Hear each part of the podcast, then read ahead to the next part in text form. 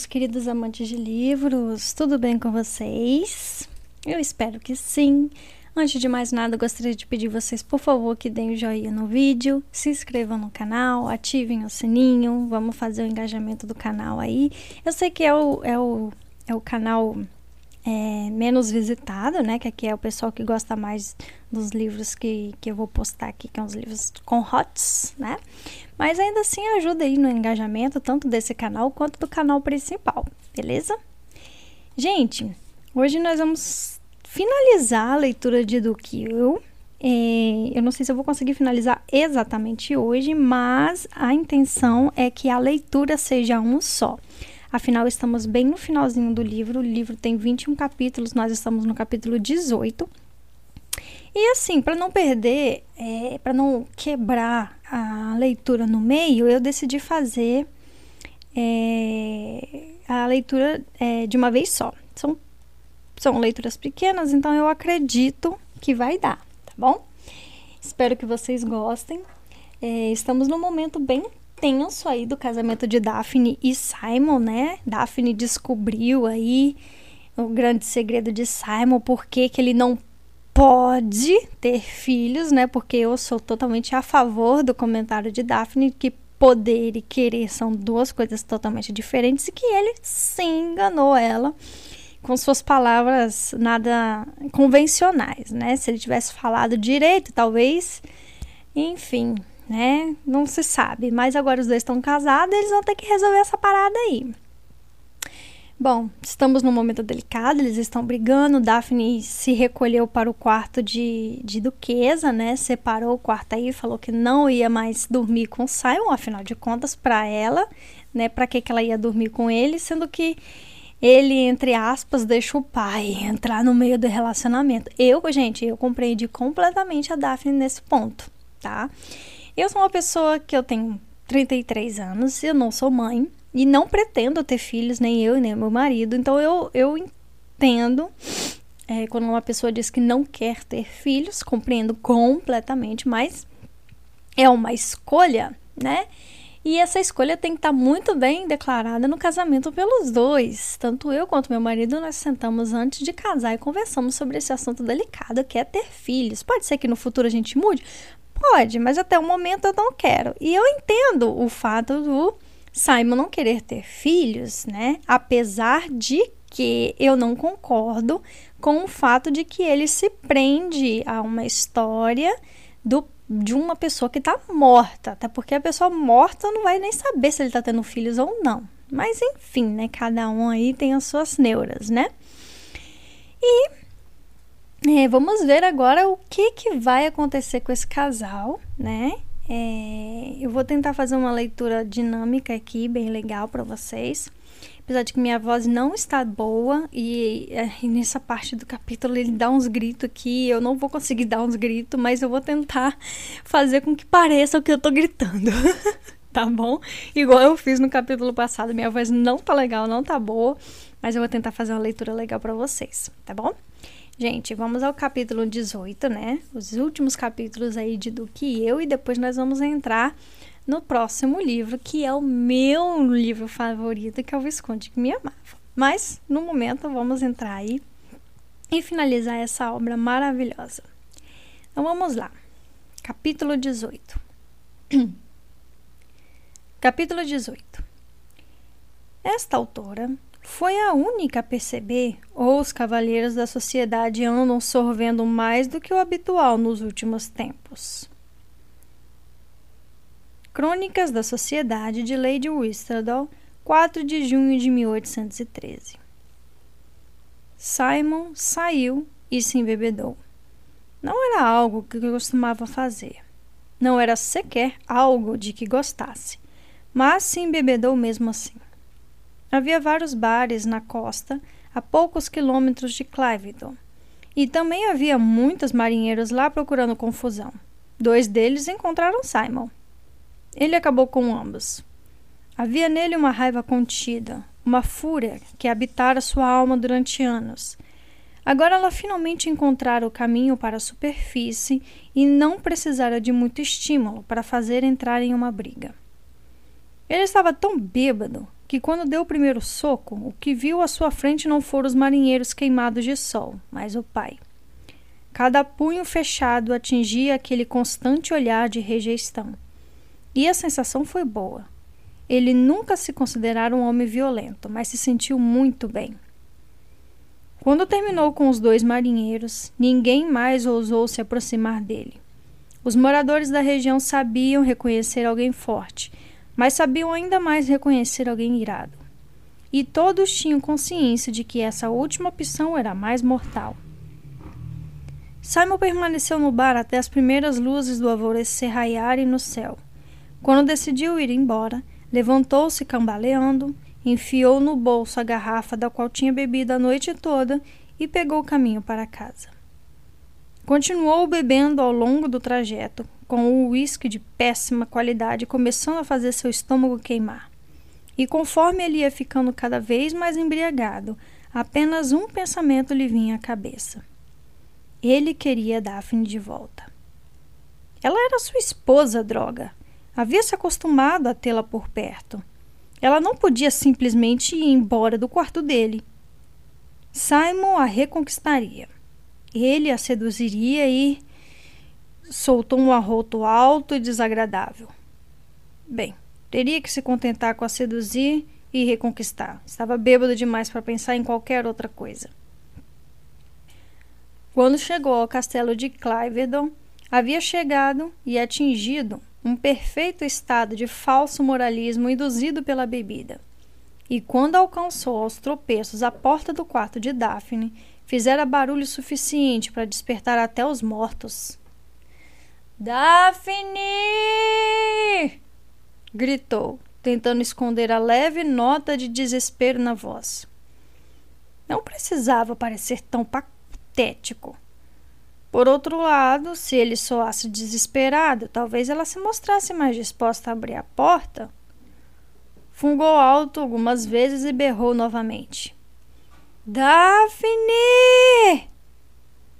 Depois de dois segundos sem resposta, ele se apoiou na pesada porta, principalmente porque seu senso de equilíbrio estava nadando em uísque. A Daphne suspirou, repousando a testa de madeira. Se você. A porta se abriu e Simon caiu no chão. Você. Você precisava abrir tão.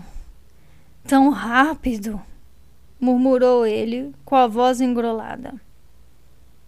Daphne, que ainda estava terminando de colocar o hobby, Olhou para aquele monte humano no chão e mal reconheceu seu marido. Meu Deus, Simon, disse ela. O que você. Abaixou-se para ajudá-lo, mas deu um salto para trás quando ele abriu a boca e ela sentiu seu bafo. Você tá bêbado? Ele assentiu solenemente. Acho que sim. Por onde você andou? Quis saber ela. Ele piscou e olhou para ela como se nunca tivesse ouvido uma pergunta tão estúpida. Por aí, me embebedando, respondeu ele, arrotando em seguida. Simon, você devia estar na cama. Ele assentiu de novo, dessa vez com muito mais vigor e entusiasmo. Sim, sim, eu devia estar na cama. Tentou se levantar, mas só conseguiu ficar de joelhos antes de cair de novo sobre o tapete. Hum, disse ele, olhando para a parte inferior do próprio corpo. Hum, que estranho. Ergueu a cabeça de novo e olhou para Daphne, absolutamente confuso. Eu podia jurar que estas eram as minhas pernas. Ela revirou os olhos. Daphne tentou ficar de pé mais uma vez com o mesmo resultado. Acho que meus membros não estão funcionando. Não estão funcionando direito, não, comentou ele. Seu cérebro é que não está funcionando direito, retrucou Daphne. Deus, o que vou fazer com você? Ele olhou para ela e sorriu. Me amar? Você disse que me amava, lembra? Franziu a testa. Não acho que possa voltar atrás em algo assim, não. Daphne soltou um longo suspiro. Devia estar furiosa com ele. Ora, estava furiosa com ele. Mas era difícil continuar com raiva de alguém num estado tão patético. Além disso, com três irmãos, ela tinha alguma experiência com bêbados idiotas.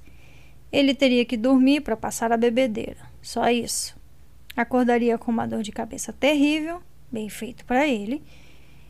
Então, insistiria em tomar alguma mistura asquerosa que tinha certeza que curaria sua ressaca. Simon, disse ela com paciência, quanto você bebeu? Ele deu um sorriso torto. Muito. Tá, foi o que pensei. Resmungou ela baixinho. Então se abaixou e enfiou as mãos embaixo dos braços dele. Deixe-me levantá-lo. Preciso levá-lo para a cama. Mas ele não se mexeu. Ficou simplesmente sentado ali, olhando para cima com uma expressão bastante tola no rosto. Por que eu preciso levantar? perguntou ele com a voz engrolada. Você não pode sentar comigo? Passou os braços ao redor dela num abraço frouxo. Venha sentar comigo, Daphne. Simon! Ele deu tapinhas ao seu lado no tapete. Está bom aqui embaixo. Não, eu não posso me sentar com você, Simon. Falou ela com dificuldade, esforçando-se para se libertar do abraço pesado dele. Você tem que ir para a cama. Tentou em vão movê-lo mais uma vez. Pelo amor de Deus, por que você precisa sair e ficar tão bêbado assim? Não era para ele ter escutado, mas obviamente ele ouviu, porque inclinou a cabeça para o lado e falou: Eu queria você de volta. Ela abriu a boca chocada. Os dois sabiam o que ele devia fazer para conquistá-la. Mas Daphne achou que ele estava embriagado demais para tocarem no assunto. Então, limitou-se a cutucar o braço dele e dizer: Amanhã nós falamos sobre isso, Simon. Ele piscou várias vezes. Eu acho que já é amanhã. Virou a cabeça de um lado para o outro, olhando na direção das janelas. As cortinas estavam fechadas, mas a luz do dia já passava pelas frestas. Sim, murmurou ele. Tá vendo? Já é amanhã. Então vamos conversar à noite, retrucou ela com certo desespero na voz. Já estava com o coração em pedaços e não acreditava que pudesse suportar mais nada naquele momento. Por favor, Simon, vamos deixar as coisas como estão por enquanto. Acontece, Daphne, ele sacudiu a cabeça como um cachorro ao sair do banho. Daphne, disse cuidadosamente. Daphne, Daphne. Ela não conseguiu conter um sorriso. O que, Simon? O problema, murmurou ele coçando a cabeça, é que você não entende. O que eu não entendo? perguntou ela com delicadeza. Por que eu não posso? explicou ele, levantando o rosto até ficar frente a frente com ela, e Daphne quase se retraiu com assombrosa tristeza nos olhos dele. Eu nunca quis magoar você, Daphne. Você sabe disso, não sabe? Ela sentiu. Sei, Simon. Que bom. Porque a questão é que ele deu um suspiro bem profundo que fez seu corpo inteiro se sacudir. Eu não posso fazer o que você quer. Ela não disse nada. Durante toda a minha vida, disse Simon com tristeza. Ele venceu. Sabia disso?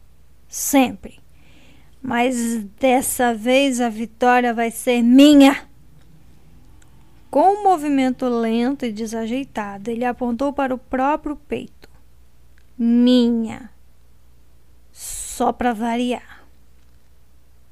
Ah, Simon, sussurrou ela. Você já venceu há muito tempo, no momento em que se superou as expectativas dele. Toda vez que contrariou as probabilidades, fez um amigo ou viajou para um novo lugar, você foi vitorioso. Fez todas as coisas que ele nunca achou que você conseguiria. Ela prendeu a respiração e deu um apertão nos ombros dele.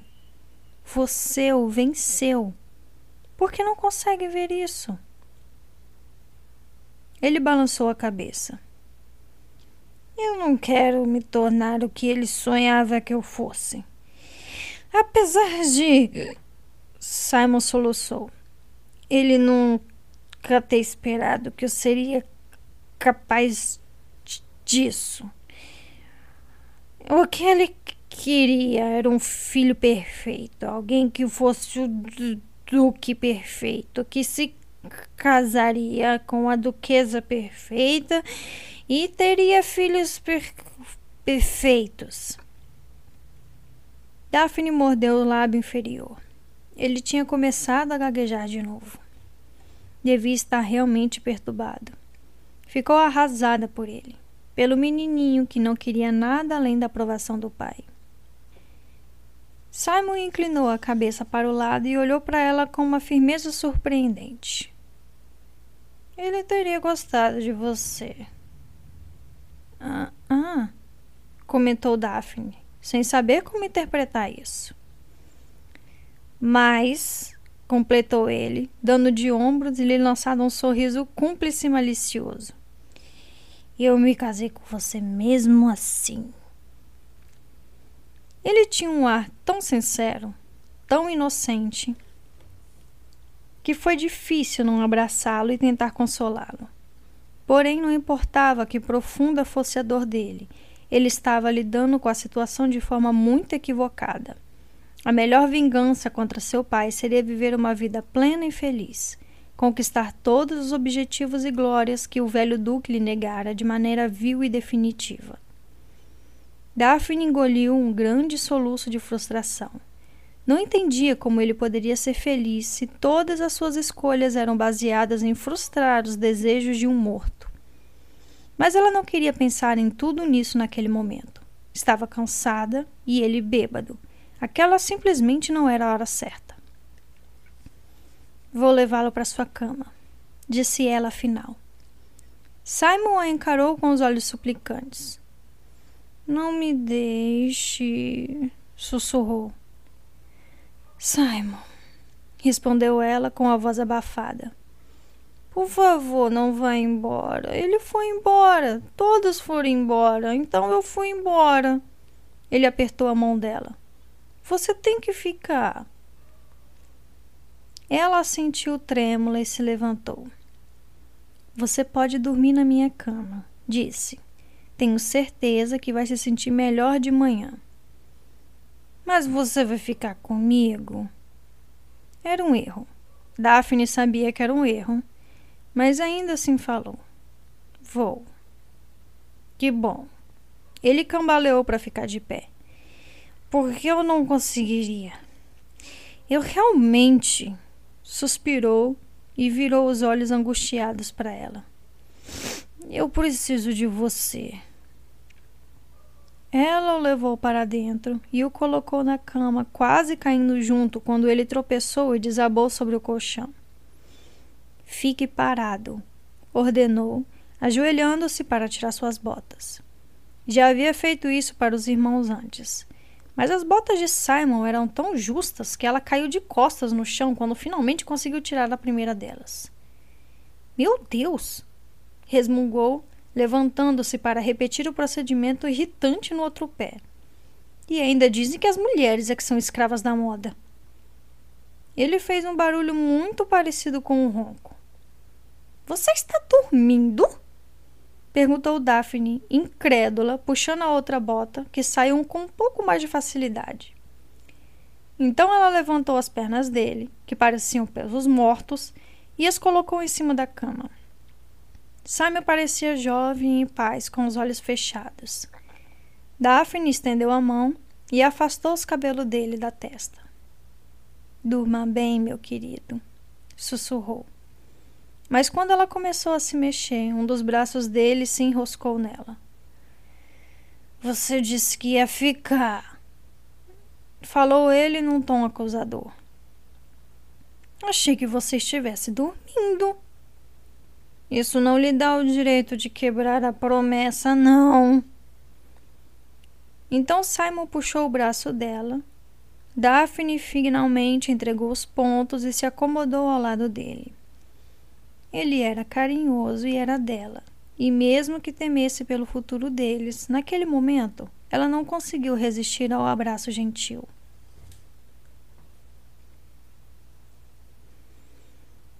Daphne acordou pouco mais de uma hora depois, surpresa por ter caído no sono. Simon ainda estava do lado dela, roncando baixinho. Os dois estavam vestidos, ele com as roupas cheirando a uísque e ela com um hobby de chambre. Tocou suavemente a bochecha dele. O que eu vou fazer com você? sussurrou. Eu amo você, sabe? Eu amo você, mas detesto o que está fazendo consigo mesmo. Ela respirou fundo. E comigo. Detesto o que você está fazendo comigo. Ele se mexeu sonolento e por um instante ela temeu que ele tivesse acordado. Simon? murmurou, suspirando aliviada quando ele não respondeu. Sabia que não devia dizer coisas que ele ainda não estava pronto para ouvir. Mas ele parecia tão inofensivo deitado sobre os travesseiros brancos como a neve. Era fácil demais expor seus pensamentos mais profundos quando ele estava naquele estado. Ah, Simon, suspirou ela fechando os olhos e deixando cair as lágrimas que se acumulavam neles. Devia se levantar imediatamente, deixá-lo descansar. Compreendia porque ele estava tão decidido a não pôr um filho no mundo, mas ainda não perdoara, e com certeza não concordava com ele. Se Simon acordasse e ela ainda estivesse em seus braços, poderia pensar que estava disposta a se submeter à versão dele de família. Devagar, com relutância, Daphne tentou se erguer da cama, mas os braços dele a apertaram mais uma vez sonolenta, resmungando um não. Simon, eu. Ele a puxou para mais perto e Daphne se deu conta de que ele estava muito excitado. Simon, sussurrou ela, regalando os olhos. Você ao menos está acordado? A resposta dele foi outro resmungo. Mas ele não fez qualquer tentativa de seduzi-la, apenas se aconchegou mais a ela. Daphne piscou surpresa. Não sabia que o homem era capaz de desejar uma mulher mesmo dormindo. Virou a cabeça para trás a fim de ver o rosto dele. Então estendeu a mão e tocou seu queixo. Simon soltou um gemido. O som saiu rouco e profundo, o que a deixou despreocupada. Com os dedos lentos e provocantes, abriu os botões da camisa dele, parando apenas uma vez para traçar o contorno do umbigo. Ele se remexeu agitado, e Daphne sentiu uma estranha e inebriante onda de poder. Percebeu que o tinha sob seu controle. Ele dormia e talvez ainda estivesse bêbado ela poderia fazer o que quisesse, poderia ter o que quisesse. Lançou mais um olhar rápido para o rosto de Simon e constatou que ele ainda dormia. Rapidamente abriu suas calças. Por baixo, seu membro estava duro e carente, e ela passou a mão ao redor dele, sentindo o sangue pulsar sobre seus dedos. Daphne? arquejou ele. Abriu os olhos e soltou um gemido trêmulo. Ai, Deus, isso está uma delícia. Shhh, respondeu ela, tirando o hobby de seda. Deixa que eu faço tudo. Ele se deitou de costas, com os punhos fechados ao lado do corpo, enquanto ela o acariciava. Simon havia lhe ensinado muitas coisas durante suas curtas duas semanas de casamento, e logo ele estava se contorcendo de desejo e com respiração ofegante. e que Deus a ajudasse, mas ela queria também. Experimentava uma grande sensação de poder na posição em que estava. Tinha o controle da situação e isso era o afrodisíaco mais poderoso que poderia imaginar. Sentiu o estômago se agitar, então uma estranha espécie de animação, e soube que precisava dele. Daphne o queria dentro dela, enchendo-a com sua semente, dando-lhe tudo o que o homem devia dar a uma mulher. Ah, Daphne, gemeu ele, virando a cabeça de um lado para o outro. Eu preciso de você, preciso de você agora. Então ela subiu nele, apoiando-se em seus ombros enquanto o prendia com as pernas. Depois, usando uma das mãos, guiou-o até a entrada já úmida de desejo. Simon se arqueou embaixo dela, que lentamente deslizou seu membro para dentro até que ele estivesse preenchendo-a quase por completo. Mas, gemeu ele, agora. Daphne jogou a cabeça para trás enquanto fazia entrar aquele último centímetro. Pressionou os ombros dele enquanto arfava com um prazer tão absoluto que pensou que fosse morrer. Nunca havia se sentido tão plena e tão feminina. Ela gemia enquanto se mexia em cima dele, com o corpo estremecendo de satisfação. Deslizou as mãos abertas pela barriga enquanto se remexia e se contorcia, subindo então para os seios. Simon soltou um gemido gutural enquanto a observava, com os olhos vidrados e a respiração saindo quente e pesada pelos lábios entreabertos. Ah, meu Deus! disse ele com a voz rouca e áspera. O que você está fazendo comigo? O que você. Então ela tocou um dos mamilos e todo o corpo de Simon se esticou para cima. Onde você aprendeu isso? Quis saber ele. Ela olhou para baixo e lhe deu um sorriso confuso. Não sei. Mas, gemeu ele, quero ver você se tocar. Como não estava tão segura sobre o que fazer, Daphne apenas seguiu seus instintos.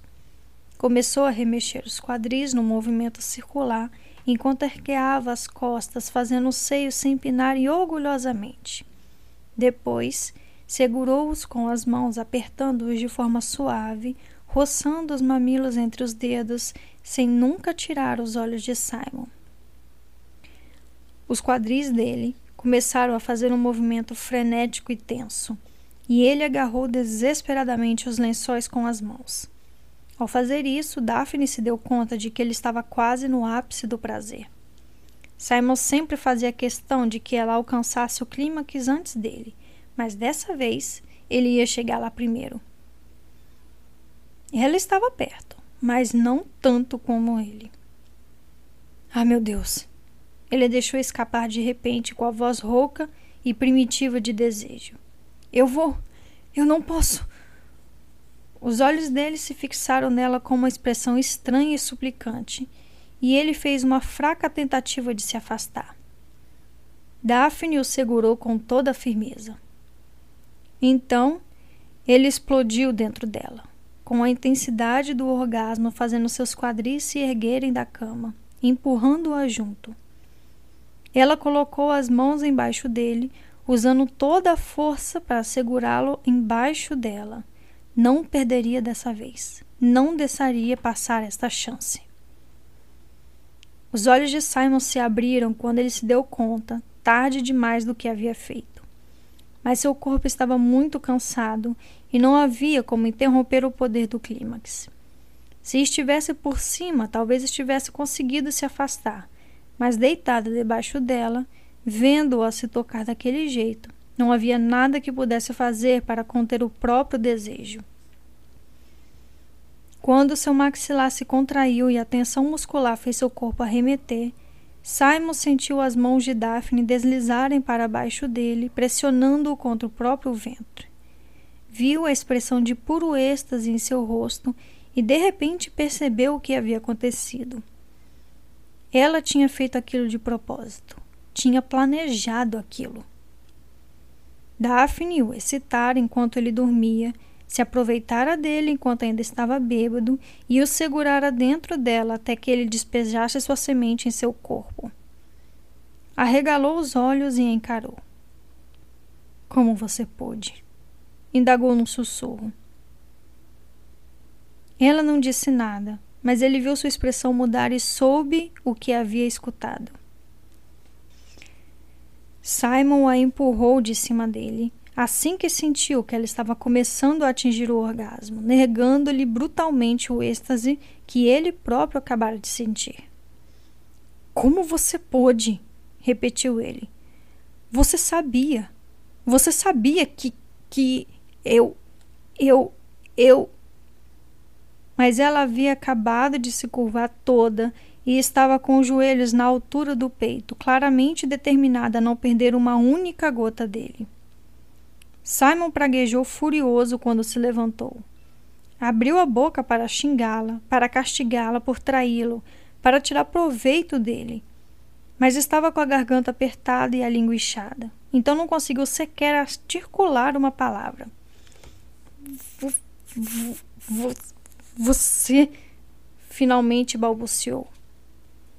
Daphne olhou para ele horrorizada. Simon? sussurrou. Ele não queria isso.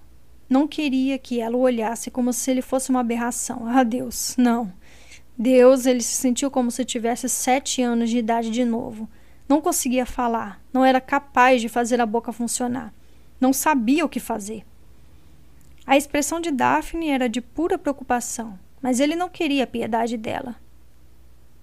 Você está bem? Murmurou ela. Consegue respirar? Não, não.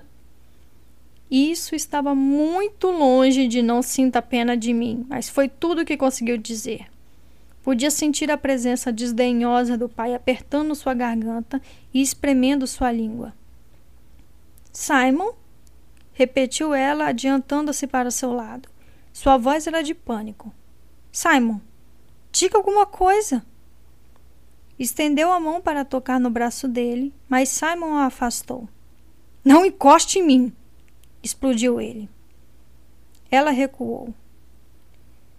Acho que ainda há coisas que você consegue dizer, comentou ela com a voz baixa e triste. Simon odiou a si mesmo. Odiou a voz que o abandonara e odiou a esposa, porque ela tinha o poder de reduzir seu autocontrole a nada a perda completa da fala, o engasgo, a sensação de estrangulamento. Ele havia trabalhado a vida inteira para fugir de tudo isso e agora ela fizera tudo voltar com ainda mais força. Ele não podia permitir isso. Não podia deixar que o reduzisse ao que um dia ele havia sido. Tentou dizer o nome dela, mas não conseguiu. Ele tinha de sair dali. Não podia mais olhar para ela ou estar com ela. Não queria sequer estar consigo mesmo. Mas isso, infelizmente, estava além do seu controle. N não se aproxime de mim, dequetou ele com um arquejo, apontando o dedo para ela quando vestia as calças. Você fez isso! Fiz o quê? gritou Daphne, enrolando-se no lençol. Simon, pare com isso! O que eu fiz de tão errado? Você me queria, você sabe disso. I, i, i, i, isto! disparou ele, apontando para a própria boca. Depois apontou para a barriga dela. I, i, isso! Então, sem suportar mais olhar para ela, ele saiu em disparada do quarto. Quem dera pudesse fugir de si mesmo com a mesma facilidade.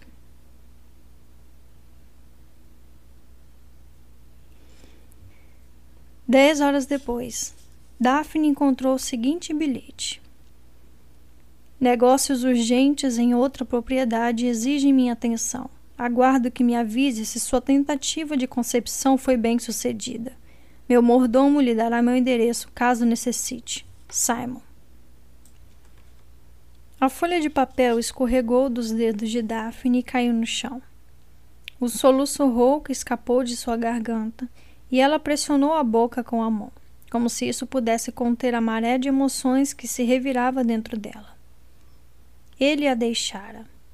Realmente a deixara.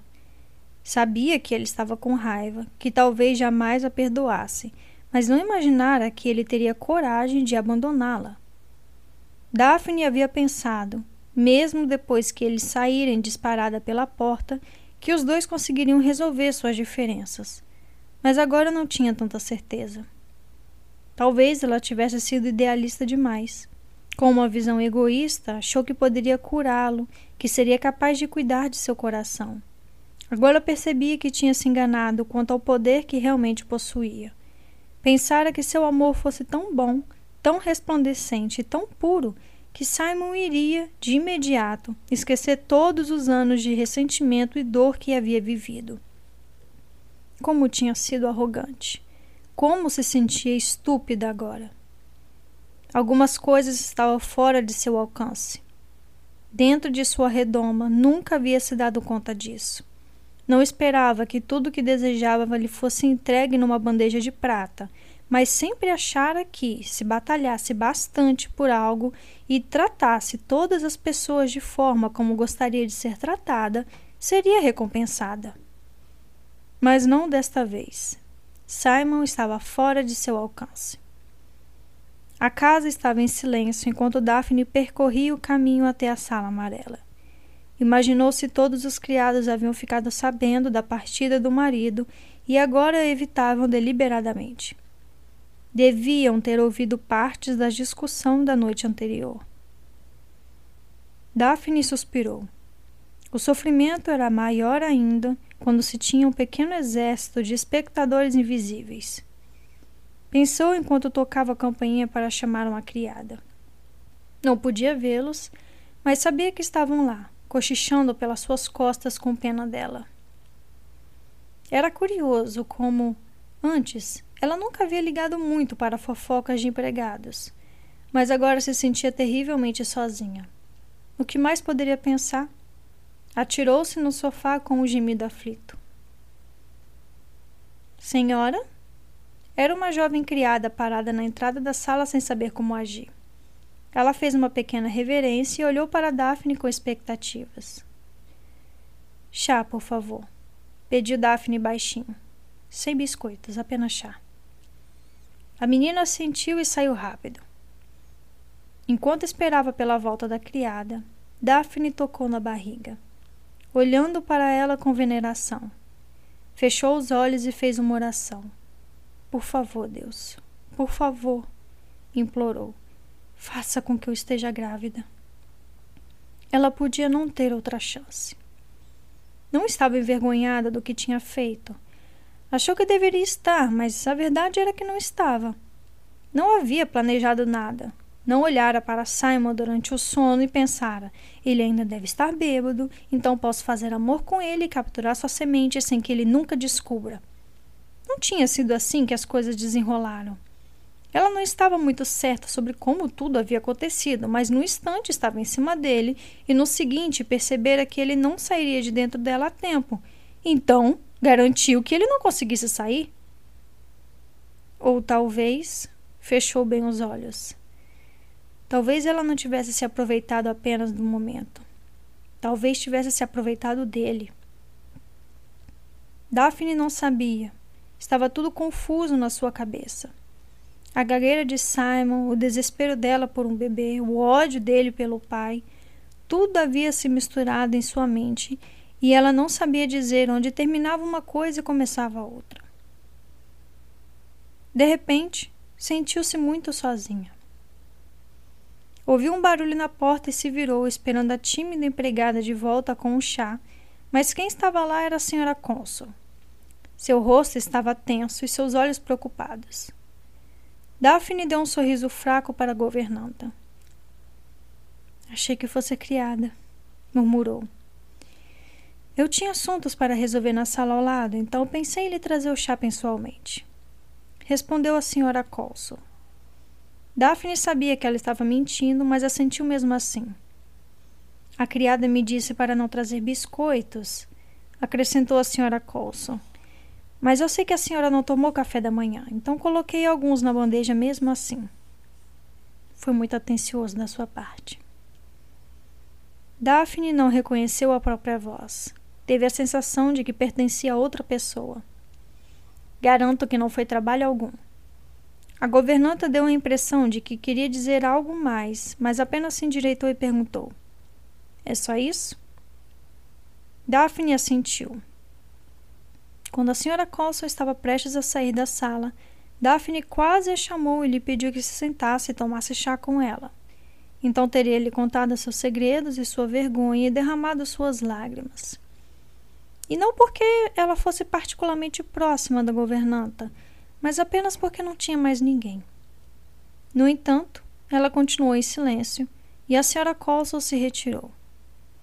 Daphne deu uma mordida num biscoito.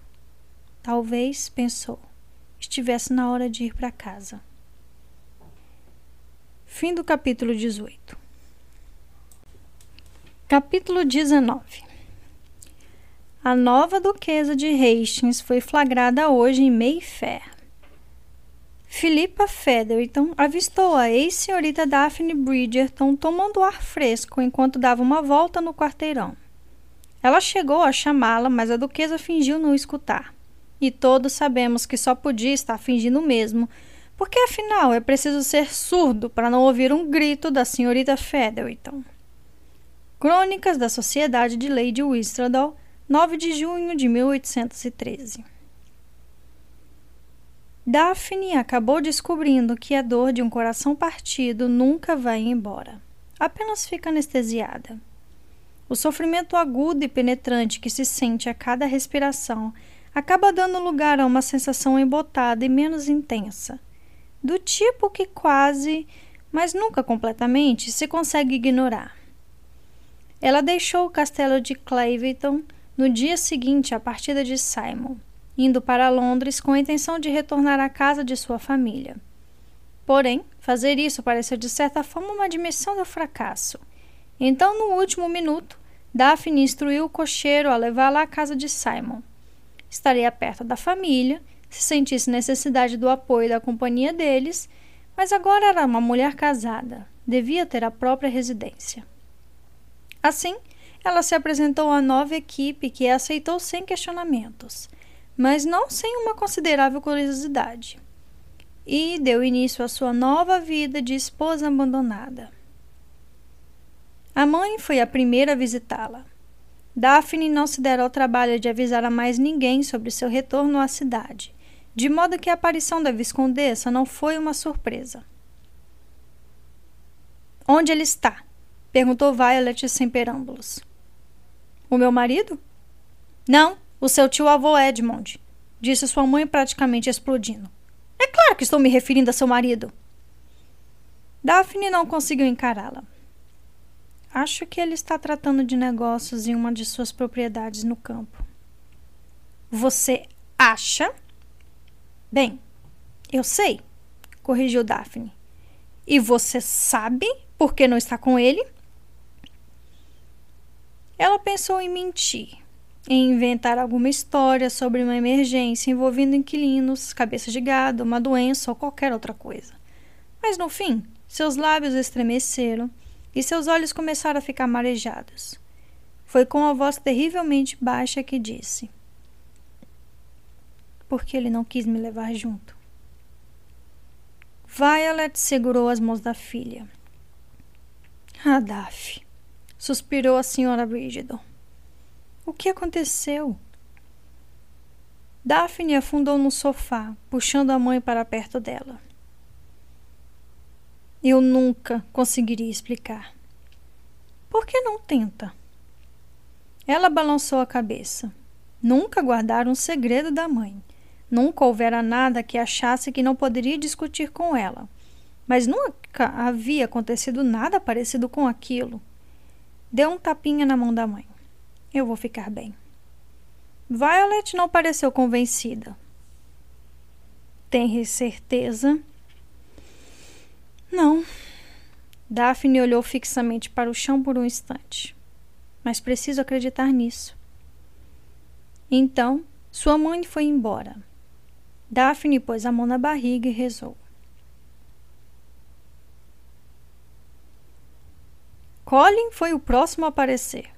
Mais ou menos uma semana depois da visita da mãe, Daphne voltou de uma rápida caminhada no parque e o encontrou em sua sala de estar com os braços cruzados e a expressão furiosa. Estou vendo que soube da minha volta, disse Daphne, tirando as luvas. Que diabos está acontecendo? Quis saber ele. Daphne reparou que seu irmão claramente não havia herdado a sutileza de Violet para falar. Responda! latiu Colin. Ela fechou os olhos apenas por um instante, para tentar aliviar a dor de cabeça que a incomodava havia dias.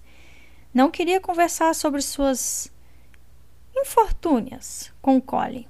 Não queria lhe contar nem mesmo o que tinha dito à mãe, embora imaginasse que ele já estivesse ciente de tudo. As notícias sempre voavam nas casas do Bridgerton. Daphne não soube de onde tirou forças para isso, mas achava que era bom exibir uma boa imagem. Então, endireitou os ombros, ergueu uma sobrancelha e perguntou: O que você quer que eu responda? Quero que me diga, resmungou Colin. Onde está seu marido? Está resolvendo alguns problemas, respondeu Daphne. Isso soava muito melhor do que ele me deixou. Daphne. A voz de Collie soava ameaçadora. Você veio sozinho? Indagou ela, ignorando o tom dele. Anthony e Benedict foram passar o mês no campo, se é isso que quer saber, informou Colin. Ela quase suspirou de alívio. A última coisa que precisava naquele momento era encarar o irmão mais velho já tinha impedido ele de matar Simon uma vez. Não estava certa de que conseguiria repetir o feito. E antes que pudesse dizer qualquer coisa, no entanto, Colin acrescentou: Daphne, exijo que você me diga imediatamente onde aquele canalha está se escondendo. Daphne sentiu as costas se enrijecerem. Talvez ela tivesse o direito de xingar o marido ausente, mas seu irmão? Não, com certeza. Imagino, disse ela friamente, que por canalha você esteja se referindo ao meu marido? Pode ter certeza que eu tenho que pedir que você vá embora. Colin olhou para ela como se a irmã tivesse ganhado chifres. Como? Não tenho a menor intenção de discutir meu casamento com você. Então, se não consegue deixar de expressar suas opiniões não solicitadas, terá que ir embora. Você não pode me mandar embora, retrucou ele incrédulo. Ela cruzou os braços. Esta é minha casa. Colin a encarou, então olhou ao redor. A sala de estar da duquesa de Hastings. Depois olhou de novo para Daphne como se só então tivesse se dado conta de que sua irmãzinha, que ele sempre vira como uma extensão cheia de alegria de si mesmo, havia se tornado uma mulher. Pegou a mão dela. Daf, disse ele baixinho. Vou deixá-la lidar com a situação da forma que considerar adequada. Obrigada. Por hora, alertou ele. Não pense que vou permitir que esta situação continue indefinidamente. Mas isso não ia acontecer.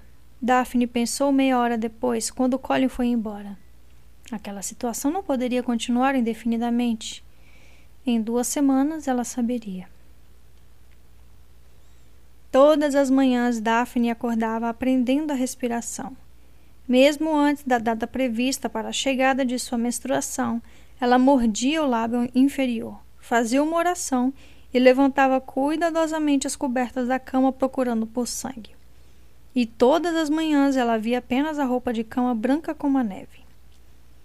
Com uma semana de atraso de suas regras, ela se permitiu os primeiros vislumbres de esperança. Seu ciclo nunca havia sido perfeitamente irregular. Portanto, sua menstruação ainda poderia chegar a qualquer momento. Mas, mesmo assim, ela nunca estivera tão atrasada. Depois de mais uma semana, via-se sorrindo todas as manhãs, agarrada a seu segredo como se fosse um tesouro. Ainda não estava pronta para dividir isso com ninguém, nem com a mãe, nem com os irmãos, e certamente não com Simon. Não se sentia muito culpada por esconder a novidade dele, afinal ele havia lhe recusado sua semente. Porém, mais importante que isso, ela temia que a reação dele fosse péssima e simplesmente não estava pronta para deixar que o desagrado de Simon arruinasse seu momento perfeito de alegria. Apesar disso, rabiscou um bilhete ao mordomo do marido pedindo que lhe informasse seu novo endereço. Então, finalmente, depois da terceira semana de atraso, sua consciência falou mais alto e ela se sentou à mesa para escrever uma carta para ele.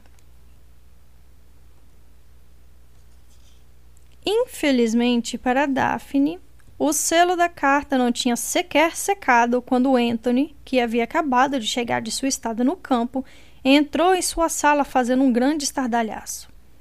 Como Daphne estava no andar de cima, em seu cômodo particular, onde não deveria receber visitas, ela nem quis pensar em quantas criadas ele havia ferido no caminho até lá. Seu irmão parecia furioso, e Daphne sabia que talvez fosse melhor não provocá-lo. Mas, como ele sempre lhe inspirava comentários sarcásticos, ela perguntou: Ué, como você chegou aqui? Eu não tenho um mordomo? Você tinha um mordomo! resmungou ele. Ah, meu Deus! Cadê ele? indagou Anthony. Pelo visto, não está aqui. Não fazia sentido fingir que não sabia de quem ele estava falando. Eu vou matá-lo! Daphne levantou-se furiosa. Não vai, não. Anthony, que estava parado com as mãos no quadris, inclinou-se para a frente e lançou-lhe um olhar fuzilante. Fiz uma promessa a Hastings antes de ele se casar com você, sabia? Daphne balançou a cabeça.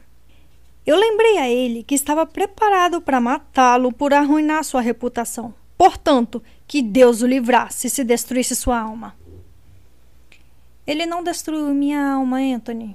Levou a mão à barriga. Aliás, muito pelo contrário. Ela jamais saberia se o irmão achara suas palavras estranhas, porque os olhos dele se desviaram para a escrivania e se estreitaram. O que é aquilo? perguntou. Daphne seguiu a linha do olhar dele até a pequena pilha de papel formada por suas tentativas frustradas de escrever para Simon. Não é nada? afirmou ela, estendendo a mão para pegar as provas do que estivera fazendo. Você está escrevendo uma carta para ele, não está? A expressão já furiosa de Anthony se tornou totalmente transtornada. Ah, pelo amor de Deus, não tente mentir para mim. Eu vi o nome dele nos papéis. Daphne amassou as folhas e as jogou num cesto embaixo da mesa. Não é da sua conta? Anthony olhou para o cesto como se estivesse prestes a mergulhar embaixo da mesa para recuperar a correspondência pela metade. Finalmente encarou a irmã e afirmou: Não vou permitir que ele se safe disso. Anthony, isso não é da sua conta. Ele não se dignou a responder. Eu vou encontrá-lo, está entendendo? E depois eu vou matá-lo. Ora, pelo amor de Deus! gritou Daphne, finalmente explodindo. Este é o meu casamento, Anthony, não o seu. E se você interferir nos meus problemas, juro que nunca mais lhe dirijo a palavra. Ela manteve o olhar firme e o tom de voz incisivo, o que deixou Anthony levemente abalado. Muito bem, concedeu ele. Não vou matá-lo. Obrigada, disse Daphne com sarcasmo. Mas vou descobrir onde ele está, prometeu Anthony e vou deixar bem claro meu desagrado. Daphne olhou para o irmão e soube que ele estava falando sério. Muito bem, falou ela, procurando a carta finalizada que havia escondido em uma gaveta. Deixarei que lhe entregue isto. Ótimo. Ele estendeu a mão para pegar o envelope, mas Daphne o afastou de seu alcance. Mas só se você me fizer duas promessas. Que promessas? Primeiro, não vai ler a carta. Ele pareceu mortalmente ofendido pelo fato de ela sequer pensar que ele faria isso.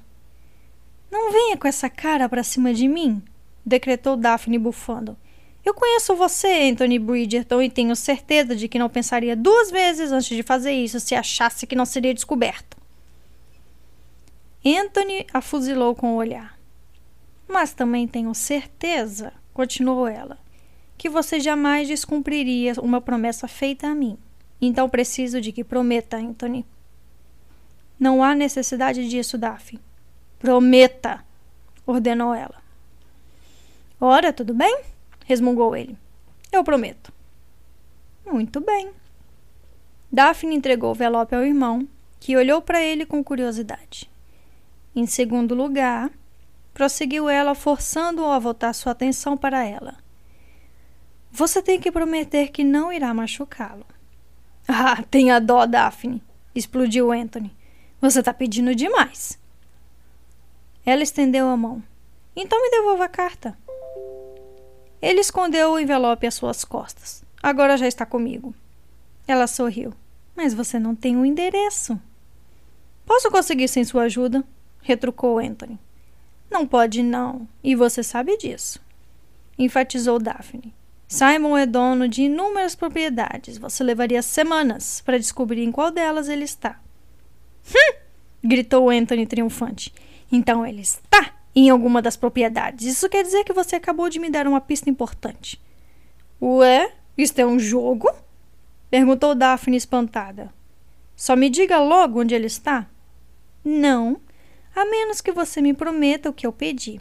Nada de violência, Anthony. Ela cruzou os braços. Estou falando sério. Tudo bem. Prometa com todas as letras. Você é uma mulher difícil, Daphne Bridgerton. É Daphne Bassett e eu tive com quem aprender. Eu prometo, cedeu Anthony falando bem baixo. O que ele disse não ficou exatamente claro. Eu não estou satisfeita, disse Daphne. Vamos lá. Eu prometo não.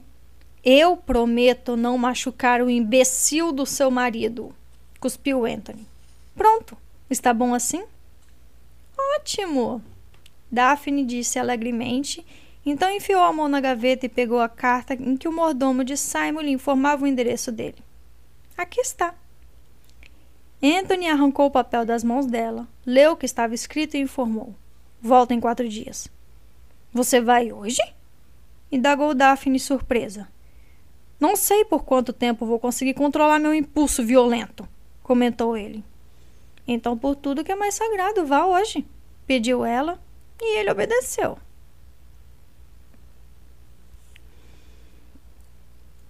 Me dê um bom motivo para não arrancar seus pulmões pela boca. Simon, que estava sentado em seu escritório, levantou a cabeça e viu Anthony Bridgerton ainda empoeirado da viagem espumando na porta. É um prazer ver você também, Anthony, murmurou. Anthony entrou no cômodo com a sutileza de um elefante, espalmou a mão sobre a mesa de Simon e se inclinou para a frente de forma ameaçadora. Você quer me dizer porque minha irmã está em Londres, chorando todas as noites até dormir, enquanto você está. Em. Onde diabo nós estamos? Em Worcestershire, informou Simon. Enquanto você está em Worcestershire, de pernas para o ar, em uma propriedade que não tem importância nenhuma. Daphne está em Londres? Já que você é o marido dela, imaginei que soubesse, resmungou Anthony. Sendo assim, você poderia imaginar várias outras coisas, murmurou Simon. E estaria errado na maioria delas. Fazia dois meses que ele havia saído de Cliveden. Dois meses desde que olhara para Daphne e não conseguira dizer uma palavra sequer. Dois meses de um vazio absoluto. Simon ficou sinceramente surpreso por Daphne ter demorado tanto a entrar em contato com ele ainda que tivesse escolhido fazer isso por meio do irmão mais velho, que já havia dado mostras de seu comportamento violento. Simon não sabia exatamente por quê, mas achara que ela o procuraria antes, nem que fosse apenas para tagarelar em seus ouvidos. Daphne não era o tipo de pessoa que se remoía em silêncio quando estava incomodada. De certa forma, ele esperara que ela fosse atrás dele e explicasse de seis formas diferentes por que ele era um idiota completo. E para dizer a verdade, depois de mais ou menos um mês, ele começou a desejar que ela fizesse isso. Eu arrancaria sua cabeça fora! rosnou Anthony, invadindo os pensamentos de Simon. Se não tivesse prometido a Daphne que não o machucaria fisicamente. Tenho certeza de que não foi fácil para você prometer isso, comentou Simon. Anthony cruzou os braços e o encarou com muita seriedade. Também não está sendo fácil manter a promessa. Simon pigarreou enquanto pensava em que poderia perguntar sobre Daphne sem chamar atenção. Ele estava com saudade dela. Achava que era um idiota, um tolo, mas sentia sua falta. De sua risada, de seu perfume e da forma como às vezes no meio da noite ela enroscava as pernas nas dele. Ele estava acostumado a ficar sozinho, mas não a se sentir tão solitário. Daphne mandou que você viesse me buscar? perguntou ele enfim. Não, Anthony enfiou a mão no bolso, tirou um pequeno envelope cor de marfim e o jogou sobre a mesa. Quando fui vê-la, ela estava prestes a chamar um mensageiro para lhe enviar isto. Simon olhou fixamente para o envelope com um horror crescente. Aquilo só podia significar uma coisa. Tentou dizer algo neutro como assim, mas sua garganta se fechou. Eu disse que ficaria feliz em trazer a carta para você, informou Anthony cheio de sarcasmo. Simon o ignorou. Pegou a correspondência, torcendo para que Anthony não visse como seus dedos estavam trêmulos. Mas ele viu. O que foi? perguntou abruptamente. Você está com uma cara péssima. Simon agarrou o envelope com toda a sua força. Você também está lindo! respondeu ele, conseguindo fazer uma brincadeira. Anthony olhou fixamente para ele, a batalha entre raiva e a preocupação muito clara em seu rosto. Depois de pirraguear algumas vezes, ele enfim perguntou num tom surpreendentemente gentil: Você está doente? É claro que não. Anthony ficou pálido. Daphne está doente? Simon levantou a cabeça de repente. Não que ela tenha me dito. Por quê? Ela pareceu doente? Ela. Não, ela está ótima. O olhar de Anthony se encheu de curiosidade. Simon, disse ele, balançando a cabeça, o que você está fazendo aqui? É óbvio que você a ama, e por mais que eu não consiga entender, ela parece amá-lo também. Simon apertou as têmporas com a ponta dos dedos, tentando abrandar a dor de cabeça latejante que nos últimos tempos não deixava em paz. Existem algumas coisas que você não sabe, comentou ele com ar exausto, fechando os olhos por causa da dor. Coisas que você jamais compreenderia. Anthony ficou em silêncio por um momento. Finalmente, justo quando Simon abriu os olhos de novo, ele se afastou da mesa e se dirigiu à porta do escritório. Eu não vou arrastá-lo de volta a Londres, informou em voz baixa. Eu deveria fazer isso, mas não vou. Daphne precisa saber que você voltou por causa dela, não porque o irmão mais velho enfiou uma arma nas suas costas. Simon quase relembrou que fora por esse motivo que ele se casara com ela, mas mordeu a língua. Isso não era verdade. Não completamente, pelo menos. Em outra vida, ele teria se ajoelhado e implorado pela mão dela. Mas você precisa saber, continuou Anthony, que as pessoas estão começando a comentar. Daphne voltou sozinha a Londres, 15 dias depois do casamento de vocês, que foi às pressas. Ela está mantendo a tranquilidade, mas não deve ser fácil.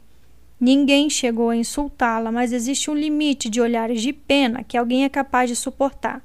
E aquela maldita lei de Whistledown tem escrito a respeito dela. Simon estremeceu. Não fazia muito tempo que tinha voltado à Inglaterra, mas já entendera que a famosa fofoqueira era capaz de provocar muito estrago e sofrimento. Anthony soltou um xingamento cheio de nojo. Procure um médico, Hastings. E então Volte para sua esposa. Depois disso, retirou-se do escritório. Simon ficou olhando fixamente para o envelope nas mãos durante vários minutos antes de abri-lo. Ver Anthony foi um choque. Saber que ele tinha acabado de ver Daphne fez o coração de Simon latejar de dor. Droga. Ele não esperava sentir saudade dela. No entanto, isso não queria dizer que sua raiva tinha passado. Daphne havia lhe tomado algo que ele realmente não desejava dar. Não queria filhos. Havia sido sincero. Ela se casara com ele sabendo disso e o enganara. Ou não enganara. Ele esfregou as mãos nos olhos cansados e na testa enquanto tentava se lembrar dos detalhes daquela manhã fatídica. A iniciativa do ato tinha sido definitivamente de Daphne, mas ele se recordava com muita clareza da própria voz a estimulando. Não deveria ter encorajado o que sabia que não poderia interromper. De qualquer maneira, era muito provável que ela não estivesse grávida. Sua mãe não havia levado mais de uma década para ter um filho que nascesse vivo. Mas à noite, deitado sozinho na cama, a verdade lhe vinha à mente. Ele não saíra de casa apenas porque Daphne o desobedecera ou porque havia chance de ele ter gerado um filho. Simon fugira porque não suportava o modo como ficara diante dela. Daphne o reduzira à criança gaga e idiota que ele tinha sido. Deixara-o mudo e trouxera de volta aquela terrível sensação de asfixia, o horror de não conseguir dizer o que sentia. Ele simplesmente não sabia se poderia viver com ela se isso significasse voltar a ser o garoto que mal era capaz de falar. Tentou se lembrar da época em que a cortejava. De mentira, pensou com um sorriso, de como era fácil estar e conversar com ela. Mas todas as recordações tinham sido manchadas pelo que acontecia. Ele no quarto com Daphne naquela manhã detestável, tropeçando na língua e engasgando sozinho. E ele detestava ser daquela maneira. Então fugiu para uma das propriedades do campo. Sendo um duque, tinha várias. Essa casa em específica ficava em Westshire, não muito longe de Cliverton. Poderia retornar em um dia e meio, caso se apressasse. Se era tão fácil voltar, não era exatamente uma fuga, pensou. E agora tudo indicava que ele seria obrigado a fazer isso. Respirando fundo, Simon pegou o abridor de carta e cortou o envelope. Tirou lá de dentro uma única folha de papel e leu. Minha tentativa de concepção, conforme você definiu, foi bem sucedida. Voltei para Londres a fim de estar perto de minha família e aguardo sua orientação. Atenciosamente, Daphne. Simon não soube quanto tempo ficou sentado atrás da mesa, respirando com dificuldades e segurando as pontas dos dedos o papel cor de marfim. Então, Finalmente sentiu uma brisa, ou talvez a luz tenha mudado, ou a casa está lado. O fato é que alguma coisa o tirou de seu estado de desvaneio e ele deu um salto. Ficando de pé, foi até o corredor e gritou pelo mordomo. Mande aprontar minha carruagem. Vociferou quando o empregado apareceu. Vou para Londres. Fim do capítulo 19. Capítulo 20 Parece que o casamento da temporada azedou. A duquesa de Hastings, ex-senhorita Bridgerton, retornou a Londres há quase dois meses e esta autora não viu nem sinal de seu marido, o Duque. Há boatos de que ele não está em Cliverton, onde o então feliz casal passou a lua de mel. De fato, esta autora não conseguiu encontrar ninguém que saiba de seu paradeiro. Se a duquesa sabe, não quer dizer. Além disso, dificilmente alguém tem a oportunidade de lhe perguntar, já que ela evita a companhia de todas, a não ser de sua enorme família. É claro que o papel, até mesmo o dever, desta publicação é especular sobre a origem de tais cisões, mas esta autora deve confessar que até mesmo ela está desnorteada. Os dois pareciam tão apaixonados. Crônicas da Sociedade de Lady de Whistledown, 2 de agosto de 1813. A viagem levou dois dias, ou seja, 48 horas a mais do que Simon gostaria de ficar sozinho com seus pensamentos. Levar alguns livros para ler, na esperança de se distrair durante a entediante jornada, mas sempre que abria um deles, o livro acabava abandonado em seu colo. Era difícil não pensar em Daphne, e mais difícil ainda manter a mente afastada da perspectiva de ter um filho. Assim que chegou em Londres, ordenou ao cocheiro que o levasse direto à casa Bridgerton. Estava cansada da viagem e queria trocar de roupa, mas não fizera nada nos últimos dois dias além de ensaiar seu confronto iminente com Daphne. Então parecia tolice adiá-lo mais do que o necessário. No entanto, quando chegou lá, descobriu que a esposa não estava. Como assim a duquesa não está aqui? Perguntou Simon com agressividade, sem se preocupar muito com o fato de o mordomo não ter feito nada para merecer sua irritação. Diante do seu tom hostil, o empregado franziu o lábio superior. O que quero dizer, senhor, explicou ele de forma não muito gentil é que ela não está nesta residência. Recebi uma carta da minha esposa, respondeu Simon, enfiando a mão no bolso, mas sem encontrar o maldito papel. Bem, eu tenho a carta dela em algum lugar, resmungou. E esta carta afirma com todas as letras que ela voltou para Londres. De fato, voltou, senhor. Então, onde diabos ela está? indagou Simon. O homem apenas ergueu uma sobrancelha. Na casa Hastings, senhor. Simon ficou perplexo. Havia poucas coisas mais humilhantes do que ser derrotado por um mordomo. Afinal, continuou o empregado, claramente se divertindo. Ela é casada com um senhor, não é? Simon o fuzilou com o olhar. Você deve estar muito seguro de sua posição. Muito. Simon deu um pequeno aceno com a cabeça, já que não conseguia se forçar a agradecer ao homem, e saiu, sentindo-se um completo idiota. É claro que Daphne tinha ido para a casa Hastings. Ela não o havia deixado, afinal. Apenas queria estar perto da família. Se pudesse chutar o próprio traseiro até chegar à carruagem, teria feito isso. Já dentro do veículo, começou a xingar a si mesmo. Tinha que atravessar a Grosvenor Square inteira para chegar à sua casa. Se tivesse ido direto, teria chegado na metade do tempo. Isso acabou não tendo nenhuma importância, porque assim que entrou em casa, descobriu que a esposa também não estava lá. Ela foi andar a cavalo, informou Jeffries. Simon encarou o mordomo com uma expressão de incredulidade. Andar a cavalo? Repetiu.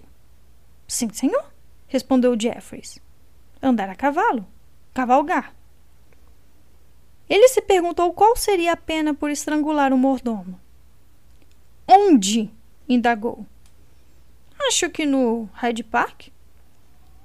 Simon sentiu o sangue ferver e a respiração ficar ofegante. Andar a cavalo. Ela tinha ficado louca. Pelo amor de Deus, ela estava grávida. Até mesmo ele sabia que gestantes não deveriam cavalgar. Mande selar um cavalo para mim, ordenou Simon. Imediatamente. Algum animal em especial? Quis saber Jeffries.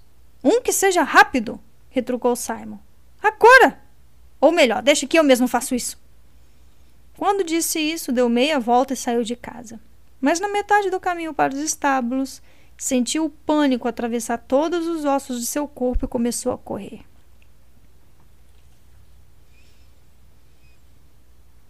Não era o mesmo que galopar, Daphne pensou.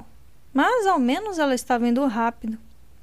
Quando era criança e a família ia para o campo, ela sempre pegava emprestado as calças de cole e se juntava aos irmãos em suas cavalgadas de aventura.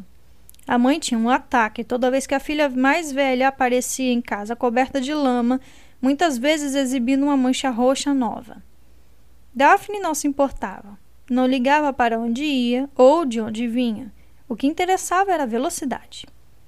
Na cidade, é claro, ela não podia vestir calças, então tinha que montar sentada de lado. Se saísse bem cedo com o cavalo, porém, quando toda a sociedade ainda dormia, e se limitasse às áreas mais remotas do Hyde Park, ela podia se inclinar sobre a cela e fazer o animal galopar. O vento desmanchava seu coque e seus olhos lacrimejavam, mas pelo menos ela esquecia os problemas. Ao cruzar os campos montada em sua égua preferida, ela se sentia livre. Não havia remédio melhor para um coração partido. Fazia tempo que deixara seu cavalariço para trás, fingindo não escutar enquanto ele gritara: Espere, senhora, espere! Ela se desculparia com ele mais tarde.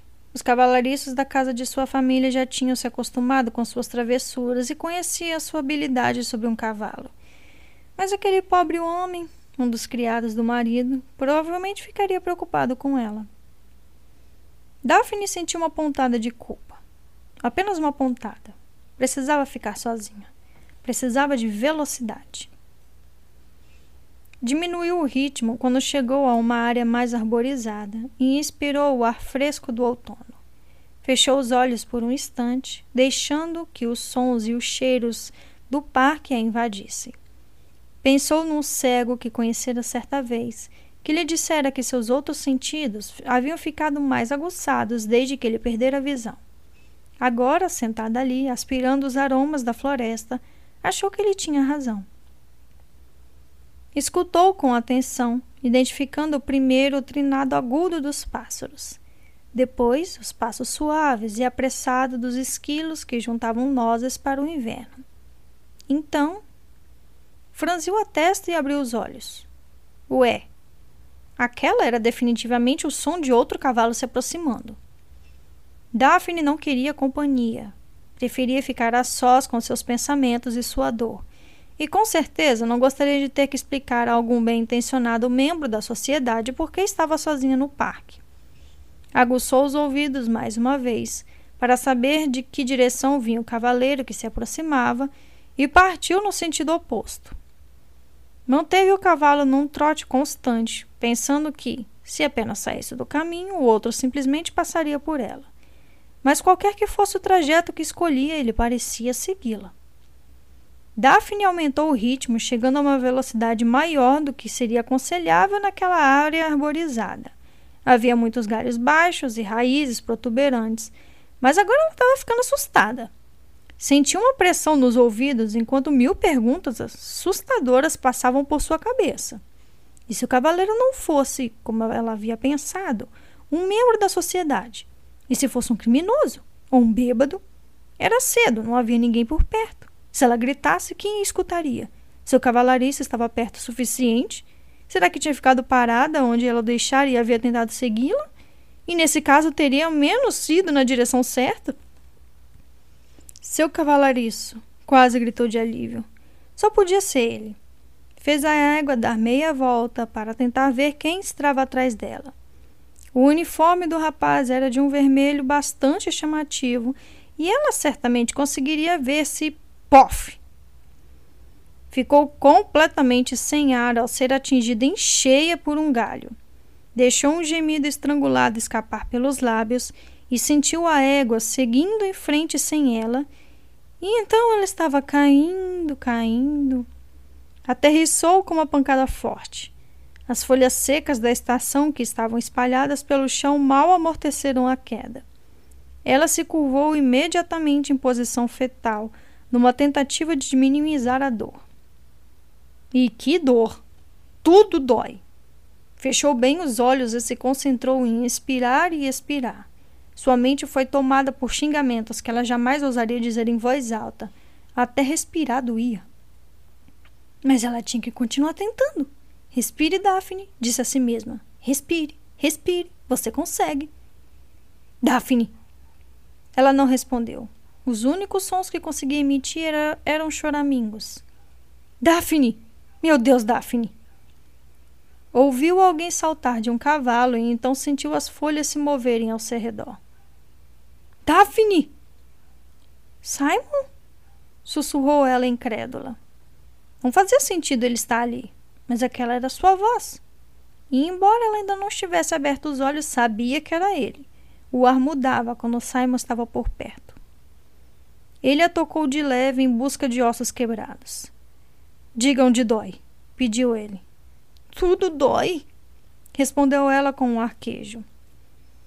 Ele disse um palavrão baixinho, mas seu toque continuou extremamente suave e gentil.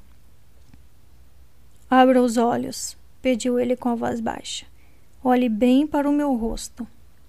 Ela balançou a cabeça. Não consigo. Consegue sim. Ela ouviu Simon tirar as luvas e então os dedos quentes dele massagearam suas têmporas, aliviando a tensão. Ele seguiu até as sobrancelhas e depois aos ossos do nariz. Shh, sussurrou ele. Relaxe. Vai passar. Abra os olhos, Daphne. Lentamente e com muita dificuldade, ela obedeceu. O rosto de Simon encheu sua visão, nesse instante ela esqueceu tudo o que havia acontecido entre os dois, a não ser o amor que sentia por ele e sua presença ali, fazendo a dor dela ir embora. Olhe para mim, disse ele novamente, com voz baixa e insistente. Olhe para mim e não tire os olhos dos meus. Daphne conseguiu acenar minimamente com a cabeça. Encarou, deixando que a intensidade do olhar dele a mantivesse parada. Agora quero que você relaxe, prosseguiu ele. Continuou falando baixinho, mas com firmeza, e isso era exatamente o que ela precisava. Ao mesmo tempo, passava as mãos pelo corpo dela procurando fraturas ou torções. Não desviou os olhos dela em nenhum momento.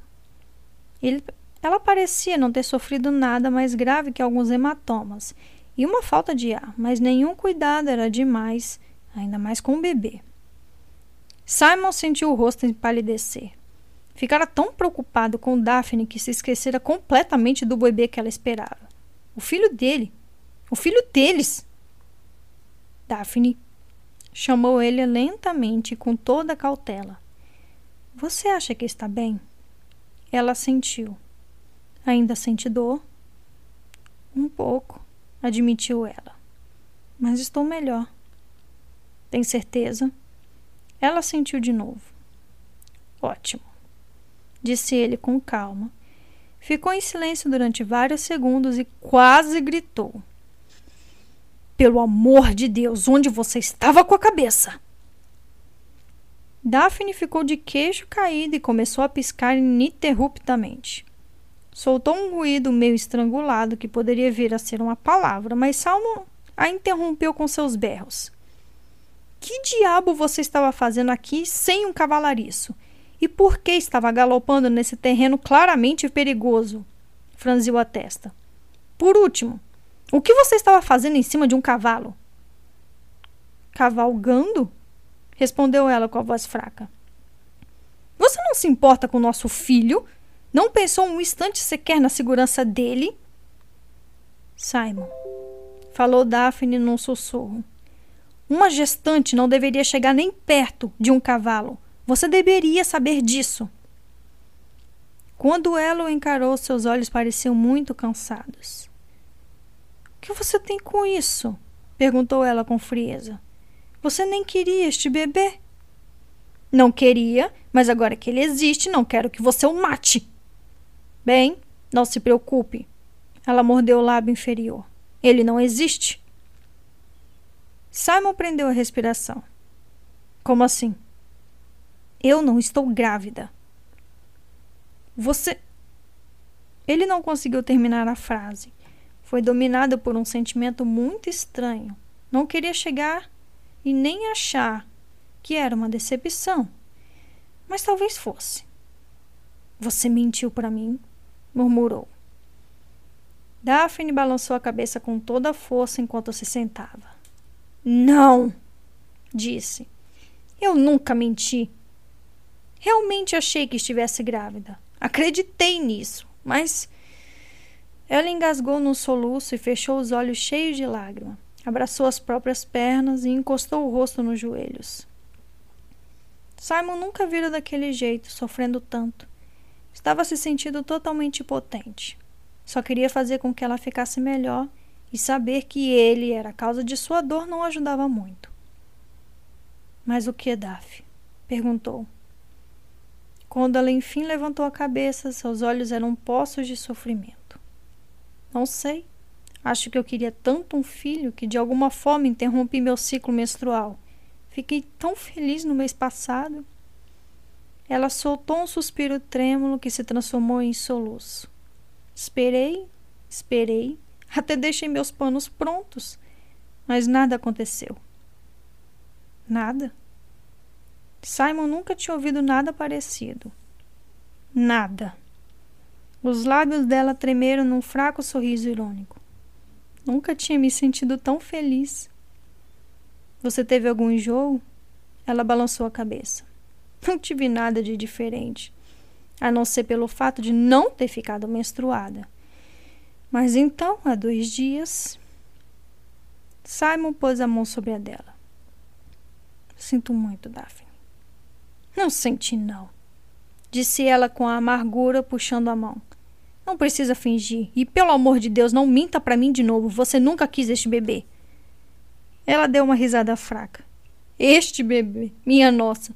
Estou falando como se algum dia ele tivesse realmente existido, como se não fosse fruto da minha imaginação. Ela olhou para baixo e, quando voltou a falar, sua voz estava extremamente triste. E dos meus sonhos. Simon mexeu os lábios muitas vezes antes de conseguir dizer: Não gosto de ver você triste. Ela encorou com um misto de descrença e tristeza. Não sei como você poderia esperar qualquer coisa. E, e, eu. Ele engoliu em seco, tentando relaxar a garganta, e enfim conseguiu dizer a única coisa que havia em seu coração. Eu quero que você volte para mim. Ela não respondeu. Simon implorou internamente que ela dissesse alguma coisa, mas Daphne continuou calada. Ele amaldiçoou os deuses pelo silêncio dela, porque isso significava que ele teria que falar mais alguma coisa. Quando nós brigamos, começou ele lentamente. Eu perdi o controle. Eu não conseguia falar. Fechou os olhos em agonia, sentindo a mandíbula se fechar. Por fim, depois de um longo suspiro, cheio de tensão, ele prosseguiu. Odeio quando fico daquele jeito. Daphne inclinou a cabeça ligeiramente para o lado e franziu a testa. Foi por isso que você foi embora? Ele fez um sinal afirmativo com a cabeça. Não foi por causa do, do que eu fiz? Ele a encarou calmamente. Não gostei do que você fez. Mas não foi por isso que foi embora? Insistiu ela. Simon ficou um instante em silêncio, então admitiu. Não foi por isso que eu fui embora. Daphne abraçou os joelhos mais uma vez, pensando no que ele tinha dito. Durante todo aquele tempo, ela achara que Simon a abandonara porque a odiava, porque odiava o que ela tinha feito, mas na verdade a única coisa que ele odiava era a si mesmo. Ela disse baixinho: Quer saber de uma coisa? Eu não ligo quando você gagueja. Mas eu ligo. Ela sentiu devagar. Era claro que ele ligava. Simon era orgulhoso e turrão, e todos na sociedade o admiravam. Os homens queriam agradá-lo e as mulheres o desejavam loucamente. E o tempo todo ele ficava apavorado sempre que abria a boca. Bem, talvez não sempre.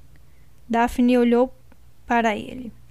Quando os dois estavam juntos, ele falava tão livremente que não era possível que se concentrasse em cada palavra antes de pronunciá-la. Pôs a mão em cima da dele. Você não é o menino que seu pai achava que era. Eu sei, retrucou ele sem olhar para ela. Simon, olhe para mim, ordenou Daphne com delicadeza. Quando ele obedeceu, ela repetiu o que tinha dito. Eu sei, respondeu ele de novo, parecendo intrigado e talvez um pouco incomodado. Tem certeza? Droga, Daphne, eu sei! Ele parou de falar e começou a tremer. Por um instante ela pensou, surpresa, que ele fosse começar a chorar, mas as lágrimas que se acumularam em seus olhos não caíram E quando ele a encarou com o corpo trêmulo, tudo o que disse foi: Eu odeio Daphne. Eu odeio. De, de... Daphne segurou o rosto dele com as mãos, forçando-o a continuar olhando para ele. Eu entendo, falou. Ele parece ter sido um homem horrível, mas você precisa deixar isso para trás. Não consigo. Mas vai conseguir. Não tem problema sentir raiva, mas você não pode viver em função disso. Agora mesmo você está deixando que ele guie suas escolhas. Simon quis se desvencilhar das mãos dela para desviar o olhar. Daphne largou o rosto dele, mas fez com que sua cabeça repousasse em seus joelhos. Ela precisava daquela lição. De uma forma estranha, temia que, se o soltasse naquele momento, fosse perdê-lo para sempre. Você algum dia parou para pensar se queria ter uma família? perguntou ela. Se queria ter um filho, você seria um pai maravilhoso, Simon. E apesar disso, não se permite sequer considerar essa ideia. Você acha que está se vingando, mas na verdade está só permitindo que ele mande você do túmulo. Se eu tiver um filho, ele vencerá, sussurrou Simon. Não. Se você tiver um filho, você vencerá. Ela engoliu em seco. Nós venceremos. Ela ficou em silêncio, mas podia ver o corpo dele tremendo. Se você não quiser ser pai, é uma coisa. Mas negar a si mesmo a alegria da paternidade por causa de um morto é covardia da sua parte. Daphne estremeceu quando o insulto saiu de sua boca, mas aquilo precisava ser dito. Em algum momento você vai ter que deixá-lo para trás e viver sua própria vida vai ter que superar a raiva. E Simon balançou a cabeça e seus olhos pareciam perdidos e sem esperança. Não me peça para fazer isso. Era tudo o que eu tinha. Você não vê que era tudo o que eu tinha? Não estou entendendo. Ele falou num tom mais alto. Por que você acha que eu aprendi a falar direito? O que acha que me motivou? Foi a raiva a necessidade de esfregar nas cara dele que eu era capaz. Simon. Ele deu uma risada sarcástica. Não é impressionante? Eu o odeio com todas as minhas forças. Ainda assim, ele foi o motivo do meu sucesso. Daphne balançou a cabeça com veemência. Isso não é verdade. Você teria sido bem sucedido de qualquer maneira. É persistente e brilhante. Eu conheço você. Aprendeu a falar por seu próprio mérito, não por causa dele. Como ele não disse nada, ela acrescentou num tom suave. A única diferença é que, se ele tivesse lhe dado amor, tudo teria sido muito mais fácil. Simon começou a balançar a cabeça em uma negativa, mas ela deu um apertão na mão dele e o interrompeu. Eu fui uma criança amada. Tudo que conheci na infância foi amor e devoção. Acredite em mim, isso torna tudo mais fácil. Ele ficou imóvel por vários minutos. O único som que se ouvia era o da respiração dele tentando vencer as emoções. Por fim, quando Daphne já começava a temer que tivesse perdido, ele a encarou com uma expressão totalmente arrasada. Eu quero ser feliz, murmurou. Você vai ser, prometeu ela, passando os braços ao redor dele. Você vai ser. Fim do capítulo 20. Capítulo 21. O Duque de Hastings voltou. Crônicas da Sociedade de Lady Whistledown, 6 de agosto de 1813. Simon não disse nada enquanto os dois voltaram cavalgando devagar para casa. A égua de Daphne havia sido encontrada pastando alegremente numa faixa de grama de cerca de 20 metros. E, embora ela tivesse garantido que estava bem para montar, Simon respondera que não queria saber. Depois de amarrar as rédeas do animal em seu próprio cavalo, ele fizera Daphne sentar em sua cela, montar atrás dela e tomar o caminho de volta para Grosvenor Square. Além disso, ele precisava abraçá-la. Estava começando a se dar conta de que precisava se agarrar a alguma coisa na vida. E talvez ela tivesse razão quando dizia que a raiva não era a solução. Quem sabe ele conseguia aprender a se agarrar ao amor. Quando os dois chegaram à casa Hastings, um cavalariço correu para cuidar dos animais, enquanto Simon e Daphne subiam as escadas da entrada e entravam no saguão. Assim que colocaram os pés para dentro, deram de cara com Colin, Benedict e Anthony Bridgerton. Que diabos vocês estão fazendo na minha casa? perguntou Simon. Tudo o que queria era correr para o andar de cima e fazer amor com a sua esposa. Em vez disso, teria que lidar com aquele trio brigão. Eles estavam parados em poses idênticas, pernas abertas, mãos na cintura, queixo projetado para a frente. Se Simon não estivesse tão irritado com eles, poderia ter tido a presença de espírito de ficar levemente assustado. Ele não tinha dúvidas de que se sairia bem em um embate com um deles, talvez até dois, mas com três era um homem morto. Ficamos sabendo que você tinha voltado, disse Anthony. Pois é, voltei, respondeu Simon. Agora podem se retirar. Não tão rápido, retrucou Benedict cruzando os braços. Simon se virou para Daphne. Qual deles eu posso matar primeiro? Ela fez uma careta direcionada aos irmãos. Tanto faz. Temos algumas exigências antes de permitir que fique com Daphne, informou Collie. O quê? berrou ela. Daphne é minha mulher, rugiu Simon. Antes de ser sua mulher, ela é nossa irmã, atalhou Anthony. E você a magoou. Isso não é da conta de vocês, insistiu Daphne. Tudo o que acontece com você é da nossa conta, retrucou Benedict. Na verdade, o que acontece com ela é da minha conta, replicou Simon. Então agora saiam da minha casa. Quando vocês estiverem casados, poderão pensar em me oferecer conselhos, atalhou Daphne furiosa. Mas por enquanto guardem suas opiniões para si mesmo.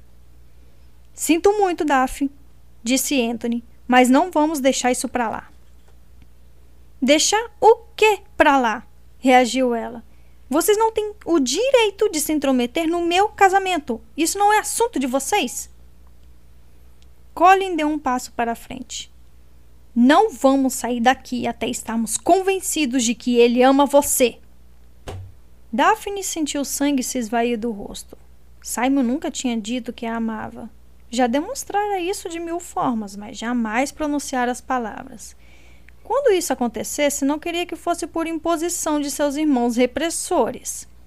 Desejava que Simon se dissesse de livre e espontânea vontade, com o coração. Pare com isso, Colin sussurrou ela, detestando o tom patético e suplicante da sua voz. Você tem que me deixar lutar minhas próprias batalhas. Daf, por favor, pediu ela. Simon se posicionou no meio dos dois. Agora, se nos dá licença, falou para Collie e, por extensão, para Anthony e Benedict. Levou Daphne até outra ponta do saguão, onde poderiam conversar em particular. Preferiria ter ido para outro ambiente, mas não confiava que os idiotas dos irmãos dela não fossem segui-los. Peço desculpas por eles, murmurou Daphne rapidamente. São os gostreirões estúpidos que não tinham o menor direito de invadir sua casa. Se eu pudesse matá-los, não pensaria duas vezes. Depois do que fizeram, não me surpreenderia se você nunca quisesse ter filhos. Simon pôs os dedos nos lábios dela para silenciá-la.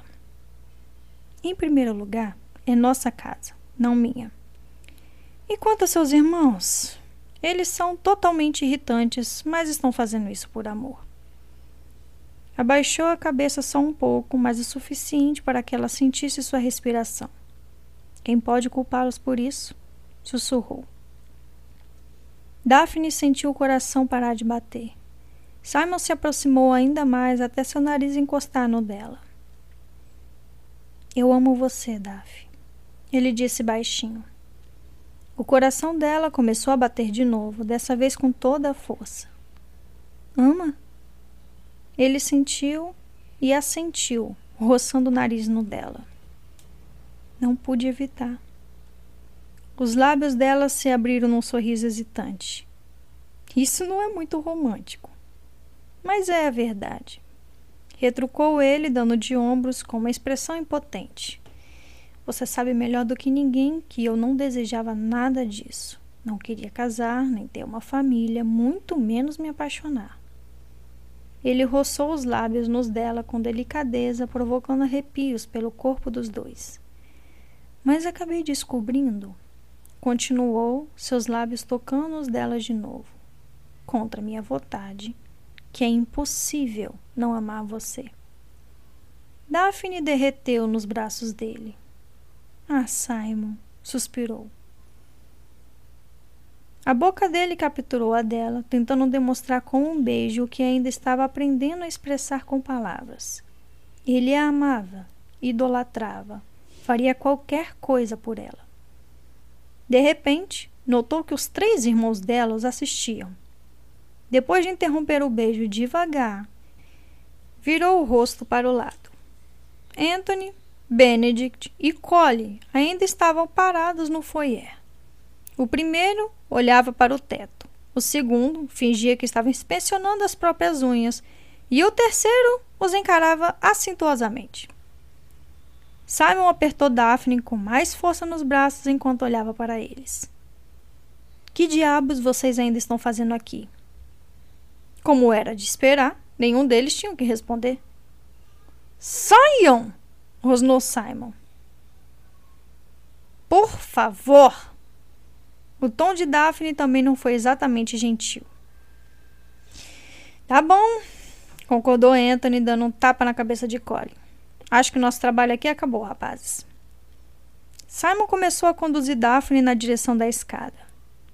Acho que vocês conhecem o caminho da saída, disse por cima do ombro. Anthony assentiu e empurrou os irmãos em direção à porta. Ótimo, comentou Simon. Estamos indo lá para cima. Simon!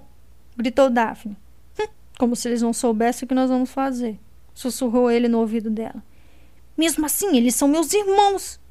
Que Deus nos proteja, então, murmurou ele. Mas antes que os dois chegassem à metade da escada, a porta da frente se abriu e se seguiu uma corrente de xingamentos proferidos por uma voz feminina. Mãe! disse Daphne se engasgando. Violet, porém, só tinha olhos para os filhos. Eu sabia que ia encontrar vocês aqui, falou em tom acusatório. Nunca conheci pessoas mais teimosas e estúpidas. Daphne não escutou o resto do discurso da mãe. Simon estava rindo muito alto em seu ouvido. Ele a magoou, protestou Benedict. Como irmãos, é nosso dever respeitar a capacidade dela de resolver os próprios problemas, atalhou Violet. E ela não parece muito magoada agora. Isso porque, se disserem que foi porque vocês invadiram a casa dela, feito um bando de débeis mentais, eu vou matá-los. Os três se calaram. Agora, continuou Violet, acredito que está na hora de irmos embora, não acham? Como os filhos não a obedeceram com a rapidez que ela gostaria, Violet estendeu a mão e. Por favor, mamãe, uivou Colin. Não a. Ela o pegou pela orelha. Orelha, concluiu ele tristemente. Daphne agarrou o braço de Simon. Ele estava rindo tanto que ela teve medo que ele despencasse a escada abaixo. Violet guiou os filhos para a saída com um grito de Andem! Então se virou para Simon e Daphne. Bem-vindo a Londres, Hastings, disse ela, presenteando-os com um sorriso largo e brilhante. Mais uma semana e eu mesmo teria arrastado de volta. Então saiu e fechou a porta atrás de si. Simon se virou para Daphne, ainda se sacudindo de tanto rir. Aquela era sua mãe? perguntou. Ela pode ser bastante surpreendente. Percebi, Daphne ficou séria. Desculpe se meus irmãos forçaram você. Bobagem, disse ele interrompendo. Seus irmãos jamais conseguiriam me obrigar a dizer algo que eu não sentisse. Inclinou a cabeça para o lado e pensou por um instante. Bem, não sei uma pistola. Daphne deu um tapinha no ombro dele. Simon a ignorou e puxou o corpo dela de encontrar o seu. Eu estava falando sério, murmurou, passando os braços pela cintura de Daphne. Eu amo você. Já sei disso há algum tempo, mas. Tudo bem, retrucou ela, encostando o rosto no peito dele. Não precisa explicar. Preciso sim, insistiu ele. Eu. Mas as palavras não saíram. Havia muitas emoções misturadas dentro dele. Deixe-me mostrar quanto eu a amo, falou com a voz rouca. Daphne levantou o rosto para receber o beijo dele, e quando os lábios dos dois se tocaram, ela suspirou. Eu também amo você. A boca de Simon devorou a dela, e ele a abraçava como se ela pudesse desaparecer a qualquer instante. Vamos para o quarto, sussurrou ele. Agora. Ela assentiu, mas antes que pudesse dar um passo, ele a pegou no colo e a carregou a escada acima. Quando chegaram ao segundo andar, seu corpo já estava duro como pedra, implorando por alívio. Em que quarto você está? arquejou ele. No seu? Disse ela, parecendo surpresa pela pergunta. Ele soltou um gemido em aprovação e seguiu rapidamente para o quarto dele. Não, deles, fechando a porta atrás de si com um chute. Eu amo você, falou ele enquanto os dois caíram sobre a cama. Agora que já havia se declarado uma vez, não queria mais parar de dizer essas três palavras. Precisava ter certeza de que ela entendia como era importante para ele. E se precisasse dizer mil vezes, ele não se importava. Eu amo você, repetiu, com os dedos desamarrando freneticamente o vestido dela. Eu sei, afirmou ela trêmula Segurou o rosto dele e o encarou. Eu também te amo. Então puxou a cabeça dele em direção à sua e o beijou com uma inocência que deixou o corpo dele em chamas. Se algum dia eu a magoar de novo, retrucou Simon com fervor, beijando o canto da boca de Daphne, você pode me matar. Nunca, respondeu ela sorrindo. Os lábios dele seguiram até o ponto sensível embaixo da orelha dela. Então me faça sofrer, murmurou ele. Quebre meu braço, torça meu tornozelo. Não seja bobo, pediu ela, tocando o queixo de Simon e virando o rosto dele para ela. Você não vai me magoar de novo. O amor por aquela mulher inundou seu peito, fez os dedos de sua mão formigarem e o deixou sem fôlego. Eu a amo tanto que às vezes fico até assustado sussurrou ele. Se eu pudesse lhe dar o mundo, você sabe que eu daria, não sabe? Eu só quero você, disse ela baixinho. Não preciso do mundo, só do seu amor. E talvez, acrescentou com um sorriso malicioso, que você tire as botas.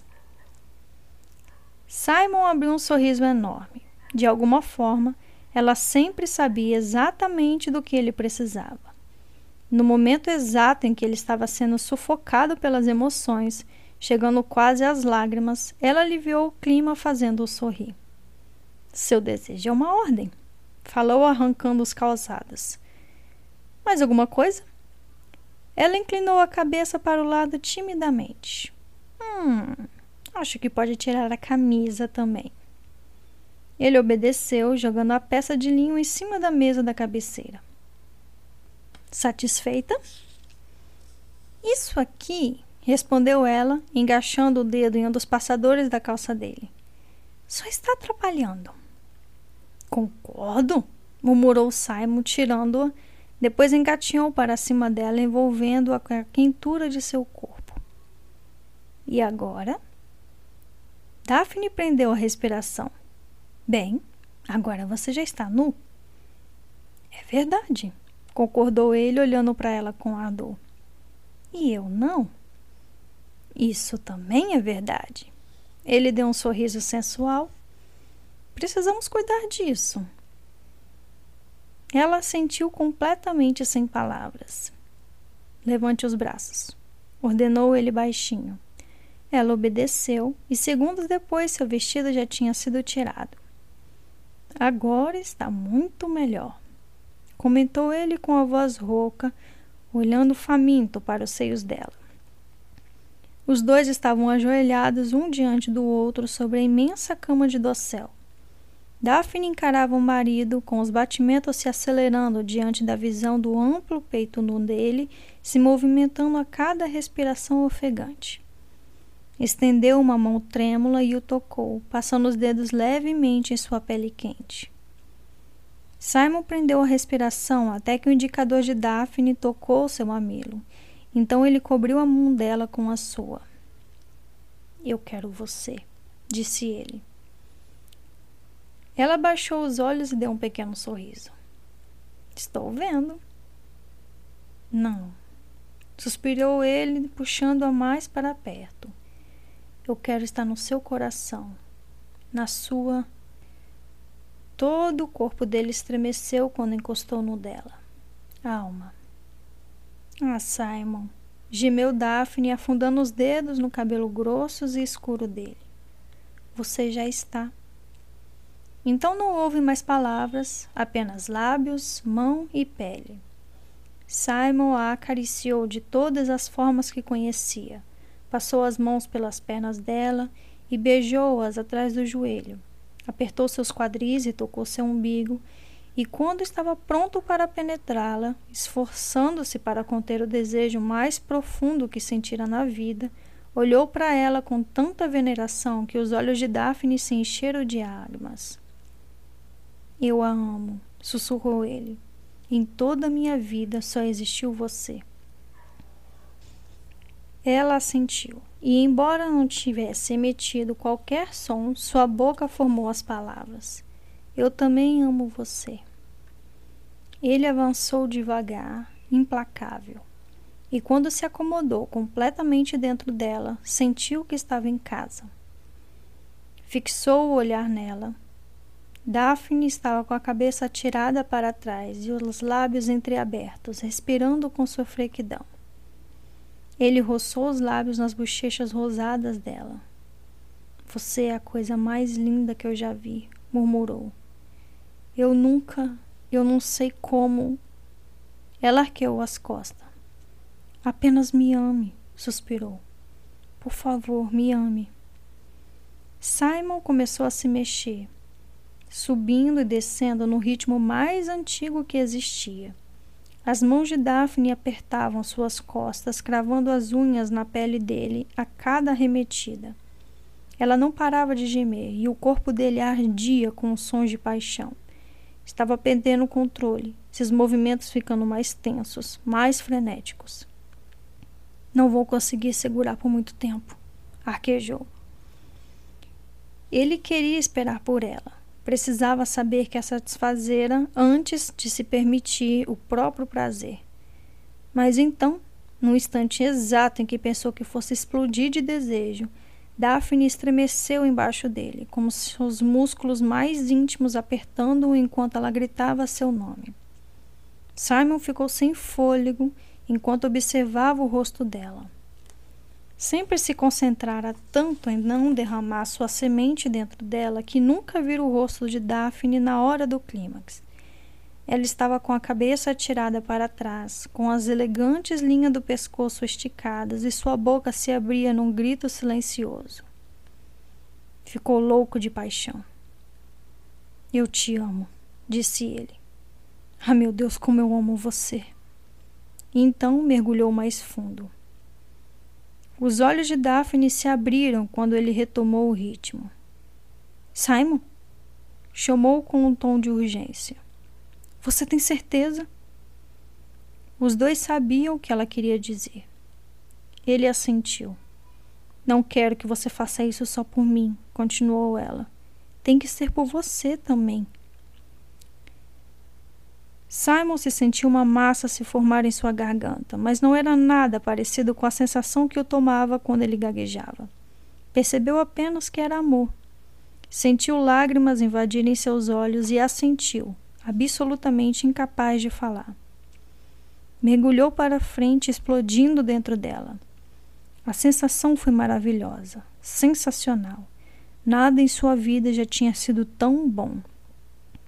Seus braços finalmente cederam e ele desabou em cima dela.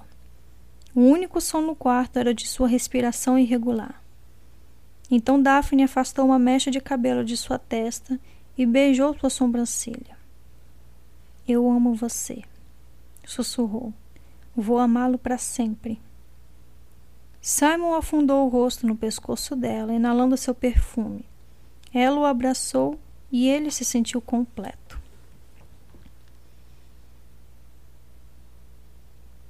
Muitas horas depois, Daphne abriu os olhos, começou a se espreguiçar, esticando os braços para cima, e notou que as cortinas estavam fechadas. Simon devia ter feito aquilo, pensou bocejando. A luz entrava pelas frestas, banhando o quarto com um brilho suave. Virou o pescoço para os dois lados, alongando, saiu da cama e foi até o quarto de vestir para pegar seu hobby. Ela não costumava dormir durante o dia, mas aquele não havia sido um dia comum. Vestiu o hobby e amarrou a faixa de seda na cintura. Onde Simon estava? Achava que ele não devia ter se levantado muito antes dela. Tinha uma vaga lembrança de estar deitada nos braços dele de certa forma e parecia muito recente. A suíte principal era composta de cinco ambientes ao todo. Dois quartos, cada um deles com o próprio tocador ao lado, ligados por uma grande sala de estar. A porta para este último cômodo estava entreaberta e a forte luz do sol passava por ali, o que queria dizer que as cortinas não estavam fechadas. Silenciosamente, Daphne foi até lá e olhou para dentro. Simon estava parado em frente à janela, olhando para a cidade.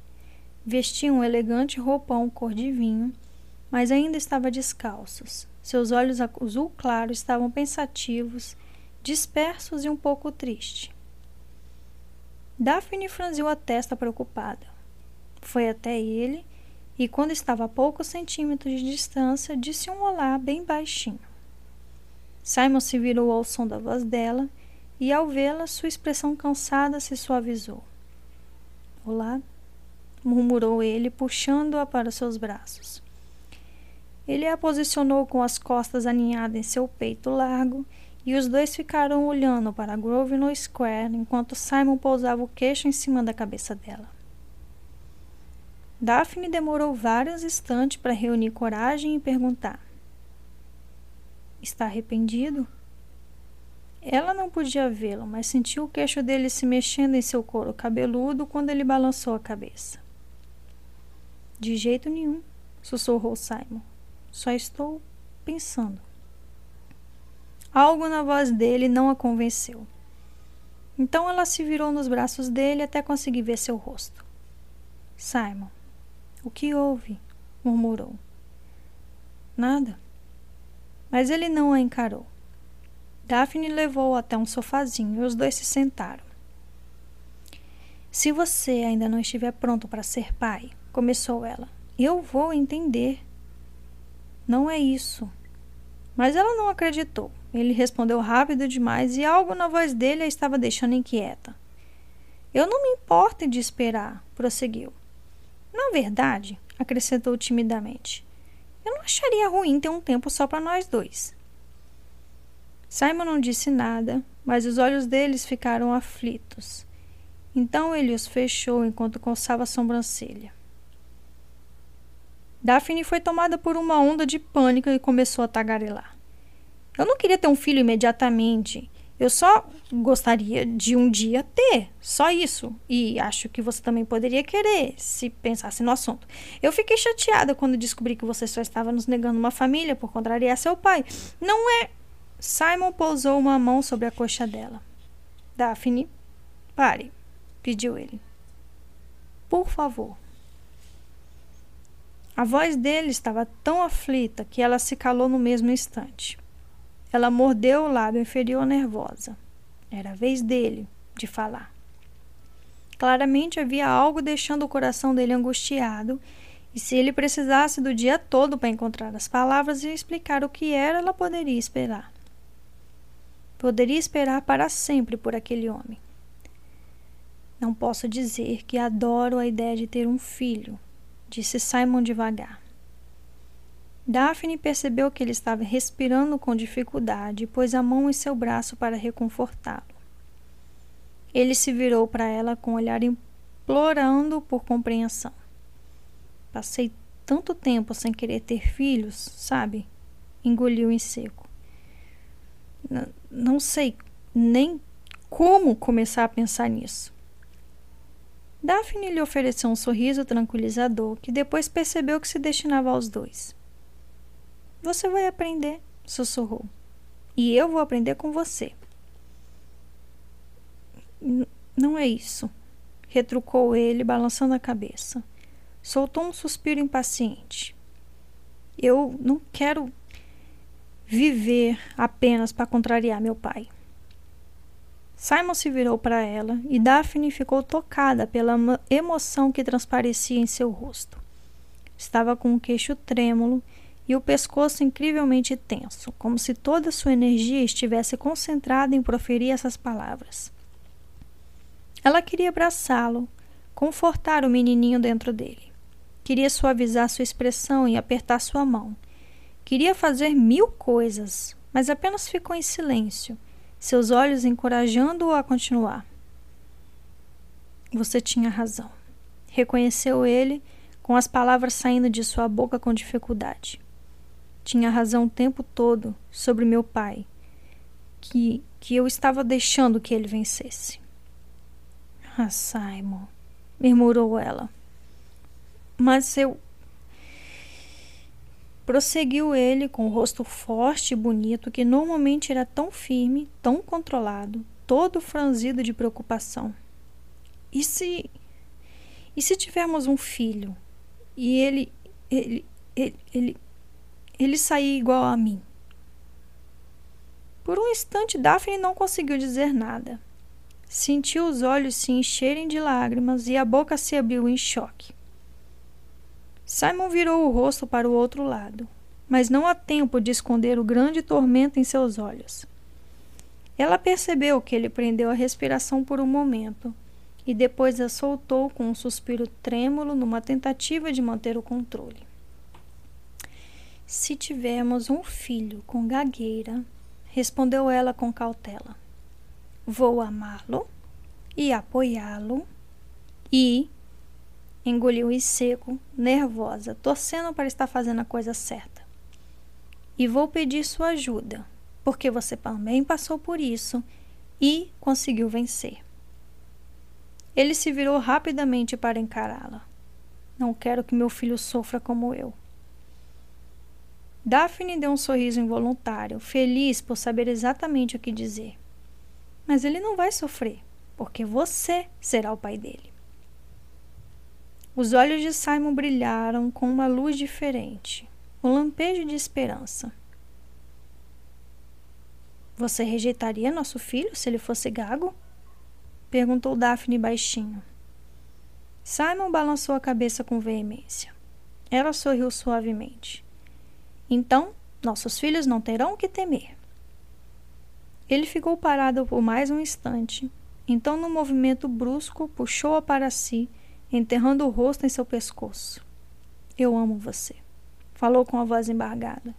Te amo mais que tudo. E Daphne finalmente teve certeza de que tudo daria certo.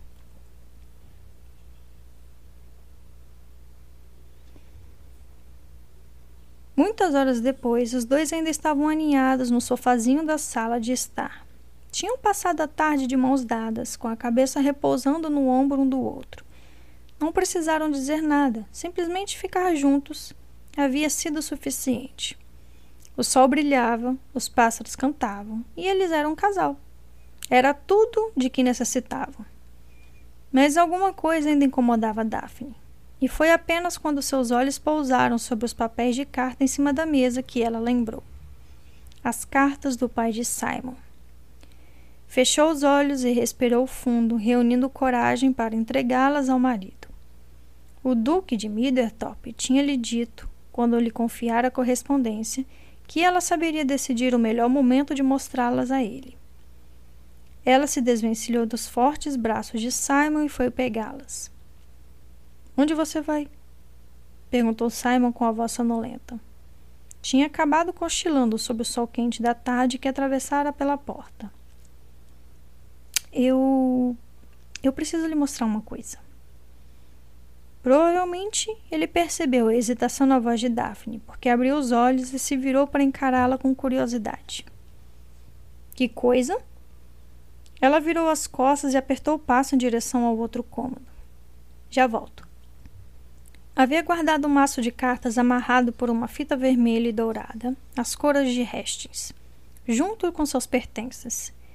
Na verdade, chegara a se esquecer delas durante as primeiras semanas de volta a Londres e o maço ficara intocado em seu antigo quarto na casa da sua família. Mas em uma das visitas que tinha feito à mãe nesse período, deparara com elas. Violet sugeriu que a filha subisse para pegar algumas de suas coisas e, enquanto ela recolhia vidros de perfume e a froia que bordara aos 10 anos de idade, Daphne as reencontrou. Mais de uma vez sentira-se tentada a abri-las, nem que fosse para entender melhor o marido. E verdade seja dita, se os envelopes não estivessem lacrados, ela provavelmente teria abandonado os escrúpulos e lido todas. Pegou o maço e voltou lentamente para a sala. Simon ainda estava no sofá, mas sentado e alerta, olhando para ela com, com expectativa. São para você, disse Daphne, mostrando as correspondências ao se aproximar dele. O que são? indagou Simon. Pelo seu tom de voz, ela imaginou que ele já soubesse. São cartas do seu pai. O Duque de Middletop me pediu que as guardasse. Lembra? que o encontramos naquela noite? Ele assentiu. Também lembro que disse a ele para queimá-las. Daphne deu um sorriso. Parece que ele não obedeceu. Simon encarou fixamente as cartas, depois evitou olhar para Daphne. Pelo visto, você também não, comentou ele baixinho. Ela sentiu e se sentou ao lado dele. Você quer ler? Ele ficou pensativo por vários instantes e por fim decidiu ser totalmente sincero. Não sei. Talvez isso ajude a deixá-lo para trás. Ou pode piorar a situação. É verdade, concordou ela. Simon continuou olhando para as cartas que repousavam inocentemente nas mãos de Daphne. Ele esperava sentir ressentimento, raiva, mas em vez disso só sentiu nada. Era muito estranho. Ali diante dele estava uma coleção de correspondência escrita pelas mãos do pai, e no entanto ele não teve nenhuma vontade de queimá-las ou rasgá-las em pedacinhos. Mas ao mesmo tempo não teve nenhuma disposição para lê-las. Acho que vou esperar, concluiu Simon com um sorriso. Daphne ficou perplexa sem acreditar no que tinha ouvido. Você está dizendo que não quer ler nenhuma? perguntou. Ele negou com a cabeça. E também não quer atear fogo nelas. Ele deu de ombros. Na verdade, não. Ela olhou para os envelopes e de novo para o rosto dele. O que quer fazer então? Nada. Nada. Ele sorriu. Isso mesmo. Hum, ela ficava adorável com aquela expressão de perplexidade. Você quer que eu as guarde de volta? Se quiser. E elas vão simplesmente ficar comigo. Simon segurou a faixa do hobby de Daphne e começou a puxá-la em sua direção. Uhum. Mas. Mas. Mas. Se disser outro mas, provocou ele vai começar a ficar parecida comigo. Ela ficou de boca aberta. Simon não se surpreendeu com sua reação. Tinha sido a primeira vez na vida que ele conseguira fazer uma piada a respeito de suas dificuldades. As cartas podem esperar, explicou ele assim que elas caíram do colo de Daphne para o chão. Acabei de conseguir, graças a você, tirar meu pai da minha vida. Balançou a cabeça sorrindo. Ler tudo isso agora apenas o convidaria a voltar. Mas você não quer saber o que ele tinha a dizer? insistiu ela. Quem sabe ele pediu desculpas? Talvez tenha até rastejado a seus pés. Daphne se abaixou para pegar os envelopes, mas Simon apertou contra ele de modo que ela não conseguiu alcançá-los. Simon! gritou ela. Ele levantou as sobrancelhas. Sim. O que está tentando fazer? Tentando seduzir você. Estou conseguindo. Daphne sentiu o rosto ficar corado. Acho que sim. Só acha? Mas que droga! Eu devo estar perdendo o jeito? Deslizou a mão para as nádegas dela, o que a fez dar um gritinho. Acho que seu jeito está ótimo, disse ela apressadamente. Só ótimo? Ele fingiu estremecer. Ótimo? Não faz ninguém perder o fôlego, não acha? Bem, concordou ela. Talvez eu tenha me expressado mal. Simon sentiu um sorriso se formar em seu coração. Quando o gesto enfim chegou aos seus lábios, ele já estava de pé, conduzindo a esposa na direção do quarto. Daphne, disse ele tentando parecer sério. Eu tenho uma proposta. Proposta, indagou ela erguendo as sobrancelhas. Na verdade, um pedido, corrigiu ele. Ela inclinou a cabeça para o lado e sorriu. Que pedido? Ele a empurrou pela porta do quarto. É um pedido em duas partes. E posso saber que partes são essas? A primeira parte envolve nós dois e. Simon a pegou no colo e a atirou em cima da cama em meio a um ataque de riso. Esta cama gigante e resistente. Resistente. É bom que seja, pelo menos. Murmurou ele enquanto engatinhava para o lado dela. Ela riu e deu gritinhos enquanto se livrava das garras dele. Acho que é bastante resistente. E qual é a segunda parte do pedido? Bem, essa vai ser a parte que vai exigir de você certa disponibilidade de tempo. Ela estreitou os olhos, mas ainda sorria. Quanto tempo? Cerca de nove meses. Os lábios de Daphne se abriram com a surpresa. Você tem certeza? Que leva nove meses? Ele sorriu. Bom, é o que sempre me disseram. Agora ela não estava mais sorrindo. Você sabe que não era isso que eu estava me referindo, disse ela baixinho. Eu sei, respondeu ele, ficando sério também. Mas sim, tenho certeza. E estou apavorado e morrendo de empolgação e sentindo milhões de outras emoções que nunca me permiti sentir antes de encontrar você. Os olhos dela se encheram de lágrimas. Essa foi a coisa mais linda que você já me disse. É verdade, jurou ele. Antes de conhecer você, estava vivo apenas pela metade. E agora? sussurrou ela. Agora? ecoou Simon. Agora é sinônimo de felicidade, alegria, e uma esposa que é um mais do que tudo. Mas quer saber de uma coisa? Ela balançou a cabeça, emocionada demais para falar. Ele se abaixou e a beijou. Tudo isso nem se compara com o futuro maravilhoso que vamos ter. Por mais felizes que eu esteja nesse exato instante, amanhã será ainda melhor. Ah, Daf, murmurou ele, levantando os lábios até os dela. A cada dia eu vou amá-la mais. Eu prometo. A cada dia. Fim do capítulo 21. Epílogo.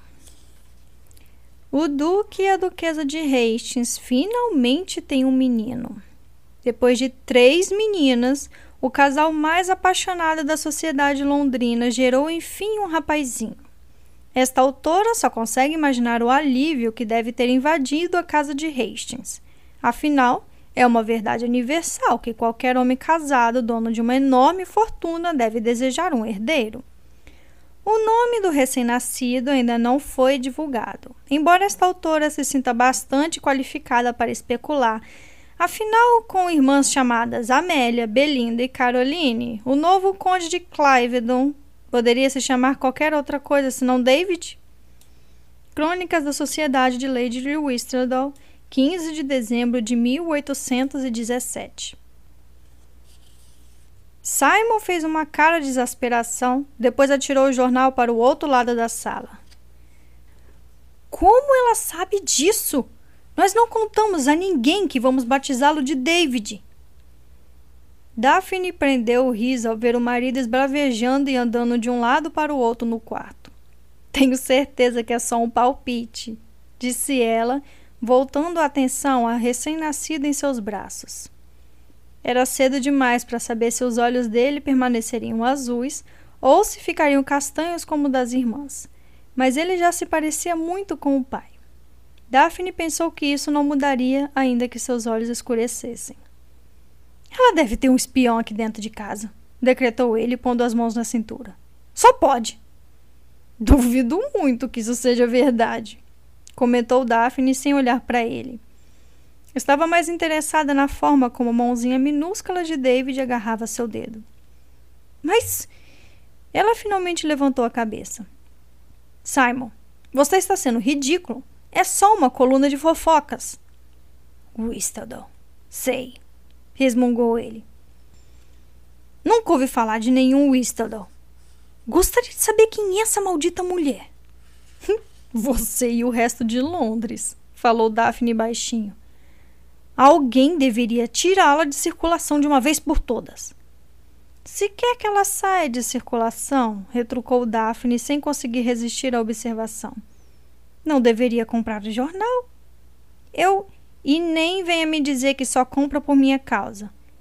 Você lê, resmungou ele. Você também. Ela deu um beijo no topo da cabeça de David. Normalmente, muito antes de eu colocar as mãos nele.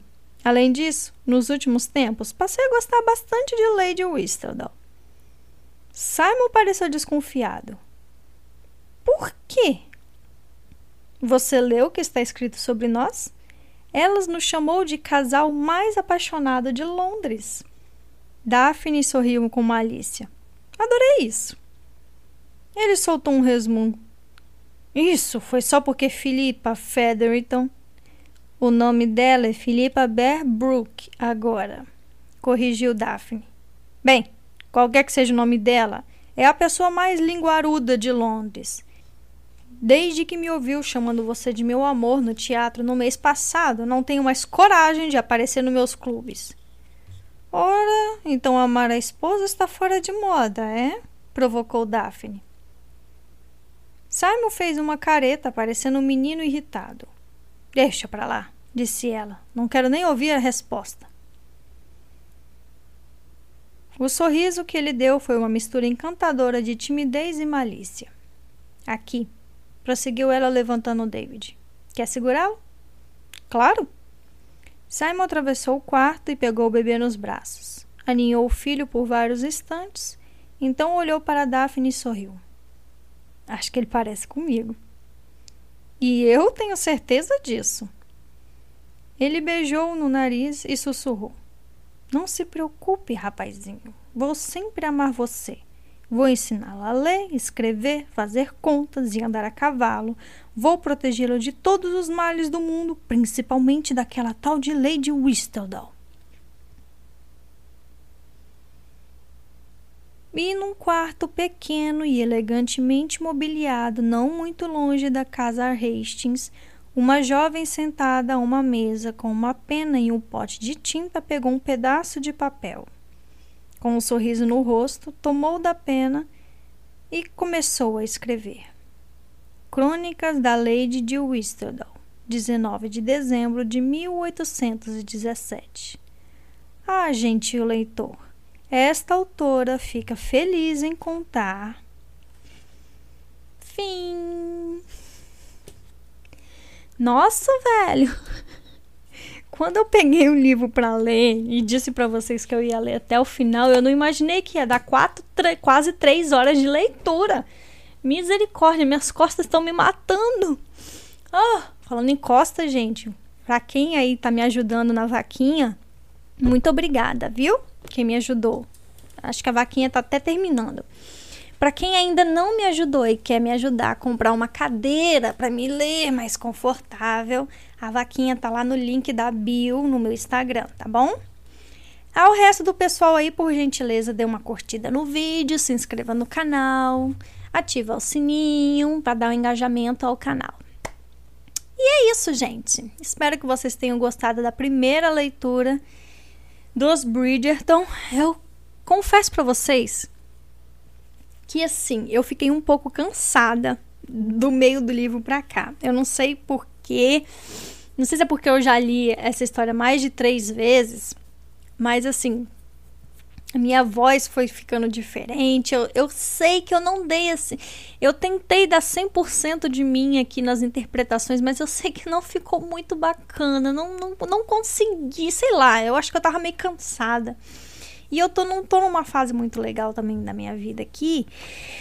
Eu tô meio num, numa fase meio complicada, então acabou que a leitura não saiu 100%, pelo menos é o que eu acho. Vocês me falem aí abaixo depois como é que ficou a leitura desses, desses últimos, da metade do livro para cá. Espero que tenha sido do agrado de vocês. E meu Deus, como é difícil fazer uma leitura de uma cena de amor, hein? De sexo, pelo amor de Deus. E olha que a cena do Duque e eu, as cenas do Duque e eu são até mais, é, são até assim, tranquilas. Quando chegar num certo livro aí, deixa eu ver se é o, é o quarto, quinto, eu acho que é o quarto, quinto, eu acho que é o quinto ou é o sexto livro. Meu Deus! Ali é complicado de ler. Nossa, eu tô, eu tô até misericórdia. Se eu fiquei com vergonha lendo aqui, imagina nos outros livros. Bom, gente, eu não sei se vocês perceberam, mas é. Houve-se um tempo aí de quatro anos entre é, os, os últimos acontecimentos ali entre Daphne e Simon, quando eles finalmente se ajustaram ali, o casamento né, se ajustou, os dois entraram num consenso e o casamento começou a andar e o nascimento do primeiro filho de Daphne e de Simon. Então, eles estavam aí no quarto filho. Eu contei os anos aqui pela Lady Whistler, dá para vocês contarem os anos a partir do momento das publicações dela. Passou-se quatro anos, então eles tiveram um filho por ano aí até chegar no menininho David. Tiveram uma filha por ano, né? Até chegar no menininho David. O que nos mata, né? Quando nos faz lembrar que a série da Netflix não deu os quatro filhos, deu só um menininho. Mas enfim gente não pode reclamar muito, né? Afinal de contas, é a série. Enfim, são é, quatro meninas e o rapazinho que nasceram. E nesse tempo de quatro anos aí, acontecem as outras histórias de Anthony, de Benedict, de Colin, não, acho que de Colin até que não, mas de Anthony e de Benedict, sim, acredito que se passa aí no meio desses quatro anos aí de, de casamento da, da Daphne. Por isso que eu quis deixar bem claro aí, porque é, o, os epílogos sempre passam um pouquinho das datas dos próximos livros, mas vai dar para vocês encaixarem, vai dar para vocês entenderem direitinho, porque ficou bem, bem, bem fácil. Ela fez de modo bem simples. Gente, eu espero que vocês tenham gostado da leitura. Como eu disse, não é um livro fácil de ler, gente. Nossa, muito pensamento, muita. É quase tão difícil de ler quanto Orgulho e Preconceito. E olha que Orgulho e Preconceito é de linguagem antiga, hein? Nosso Deus, mas esse aqui, mas esses aqui também são complicadinhos de ler. Livros de romance em geral são complicadinhos de ler porque não tem muita ação, né? É mais o amor ali, o romance acontecendo, aquela história toda. Mas assim, apesar do momento aqui meu não estar muito legal, eu espero que a leitura tenha satisfeito aos, a vocês, ouvintes. Espero que vocês tenham gostado da leitura, é, ou pelo menos se divertido com ela, porque eu particularmente gosto muito da série Os Bridgerton. O primeiro livro eu, eu confesso que não é o meu favorito, na verdade o meu favorito é o 2, que vai chegar a próxima leitura aí, O Visconde que me amava. É o meu livro favorito da série. E é, eu espero que vocês gostem também dos próximos livros. São nove, tá, gente? Nove ou dez livros, se eu não me engano. Então tem muita coisa para vir aí. Um livro para cada filho, depois mais um livro para todo mundo.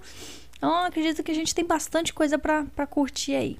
Gente, muito obrigada pela presença de vocês aqui. Espero que vocês Comentem bastante aqui embaixo, gente. Falem, falem comigo aqui embaixo. É, o, esse, esse canal aqui é o, é o canal que eu menos tenho movimento. Vocês quase não falam comigo, apesar de que eu tô vendo que as visualizações estão aumentando, mas vocês não estão curtindo o canal, os vídeos e não estão comentando. E eu preciso desse feedback, eu preciso que vocês falem comigo para ver se as leituras estão saindo boas, para ver se as coisas estão saindo direitinho, para ver se eu preciso fazer alguma mudança no canal, alguma coisa. Então, não deixem de falar comigo, tá? Vocês aí, fantasmas que estão assistindo aí os vídeos, falem comigo. Fala se tá bom, se tá ruim, se precisa melhorar, se não precisa, se tá ok, se tá gostando das histórias, conversem comigo, tá bom? Pra galera que ainda não me conhece ou ainda não me, me segue lá no, no Instagram, arroba ouvindo livros, é só procurar, que é bem facinho de achar, é só me encontrar lá que a gente passar a se conhecer e vocês vão ter uma, um, uma parceria mais é, íntima com a minha pessoa. Bom, aqui quem fala é a Flor. Sejam todos muito bem-vindos ao canal Ouvindo Livros. Um beijo, até a próxima e tchau!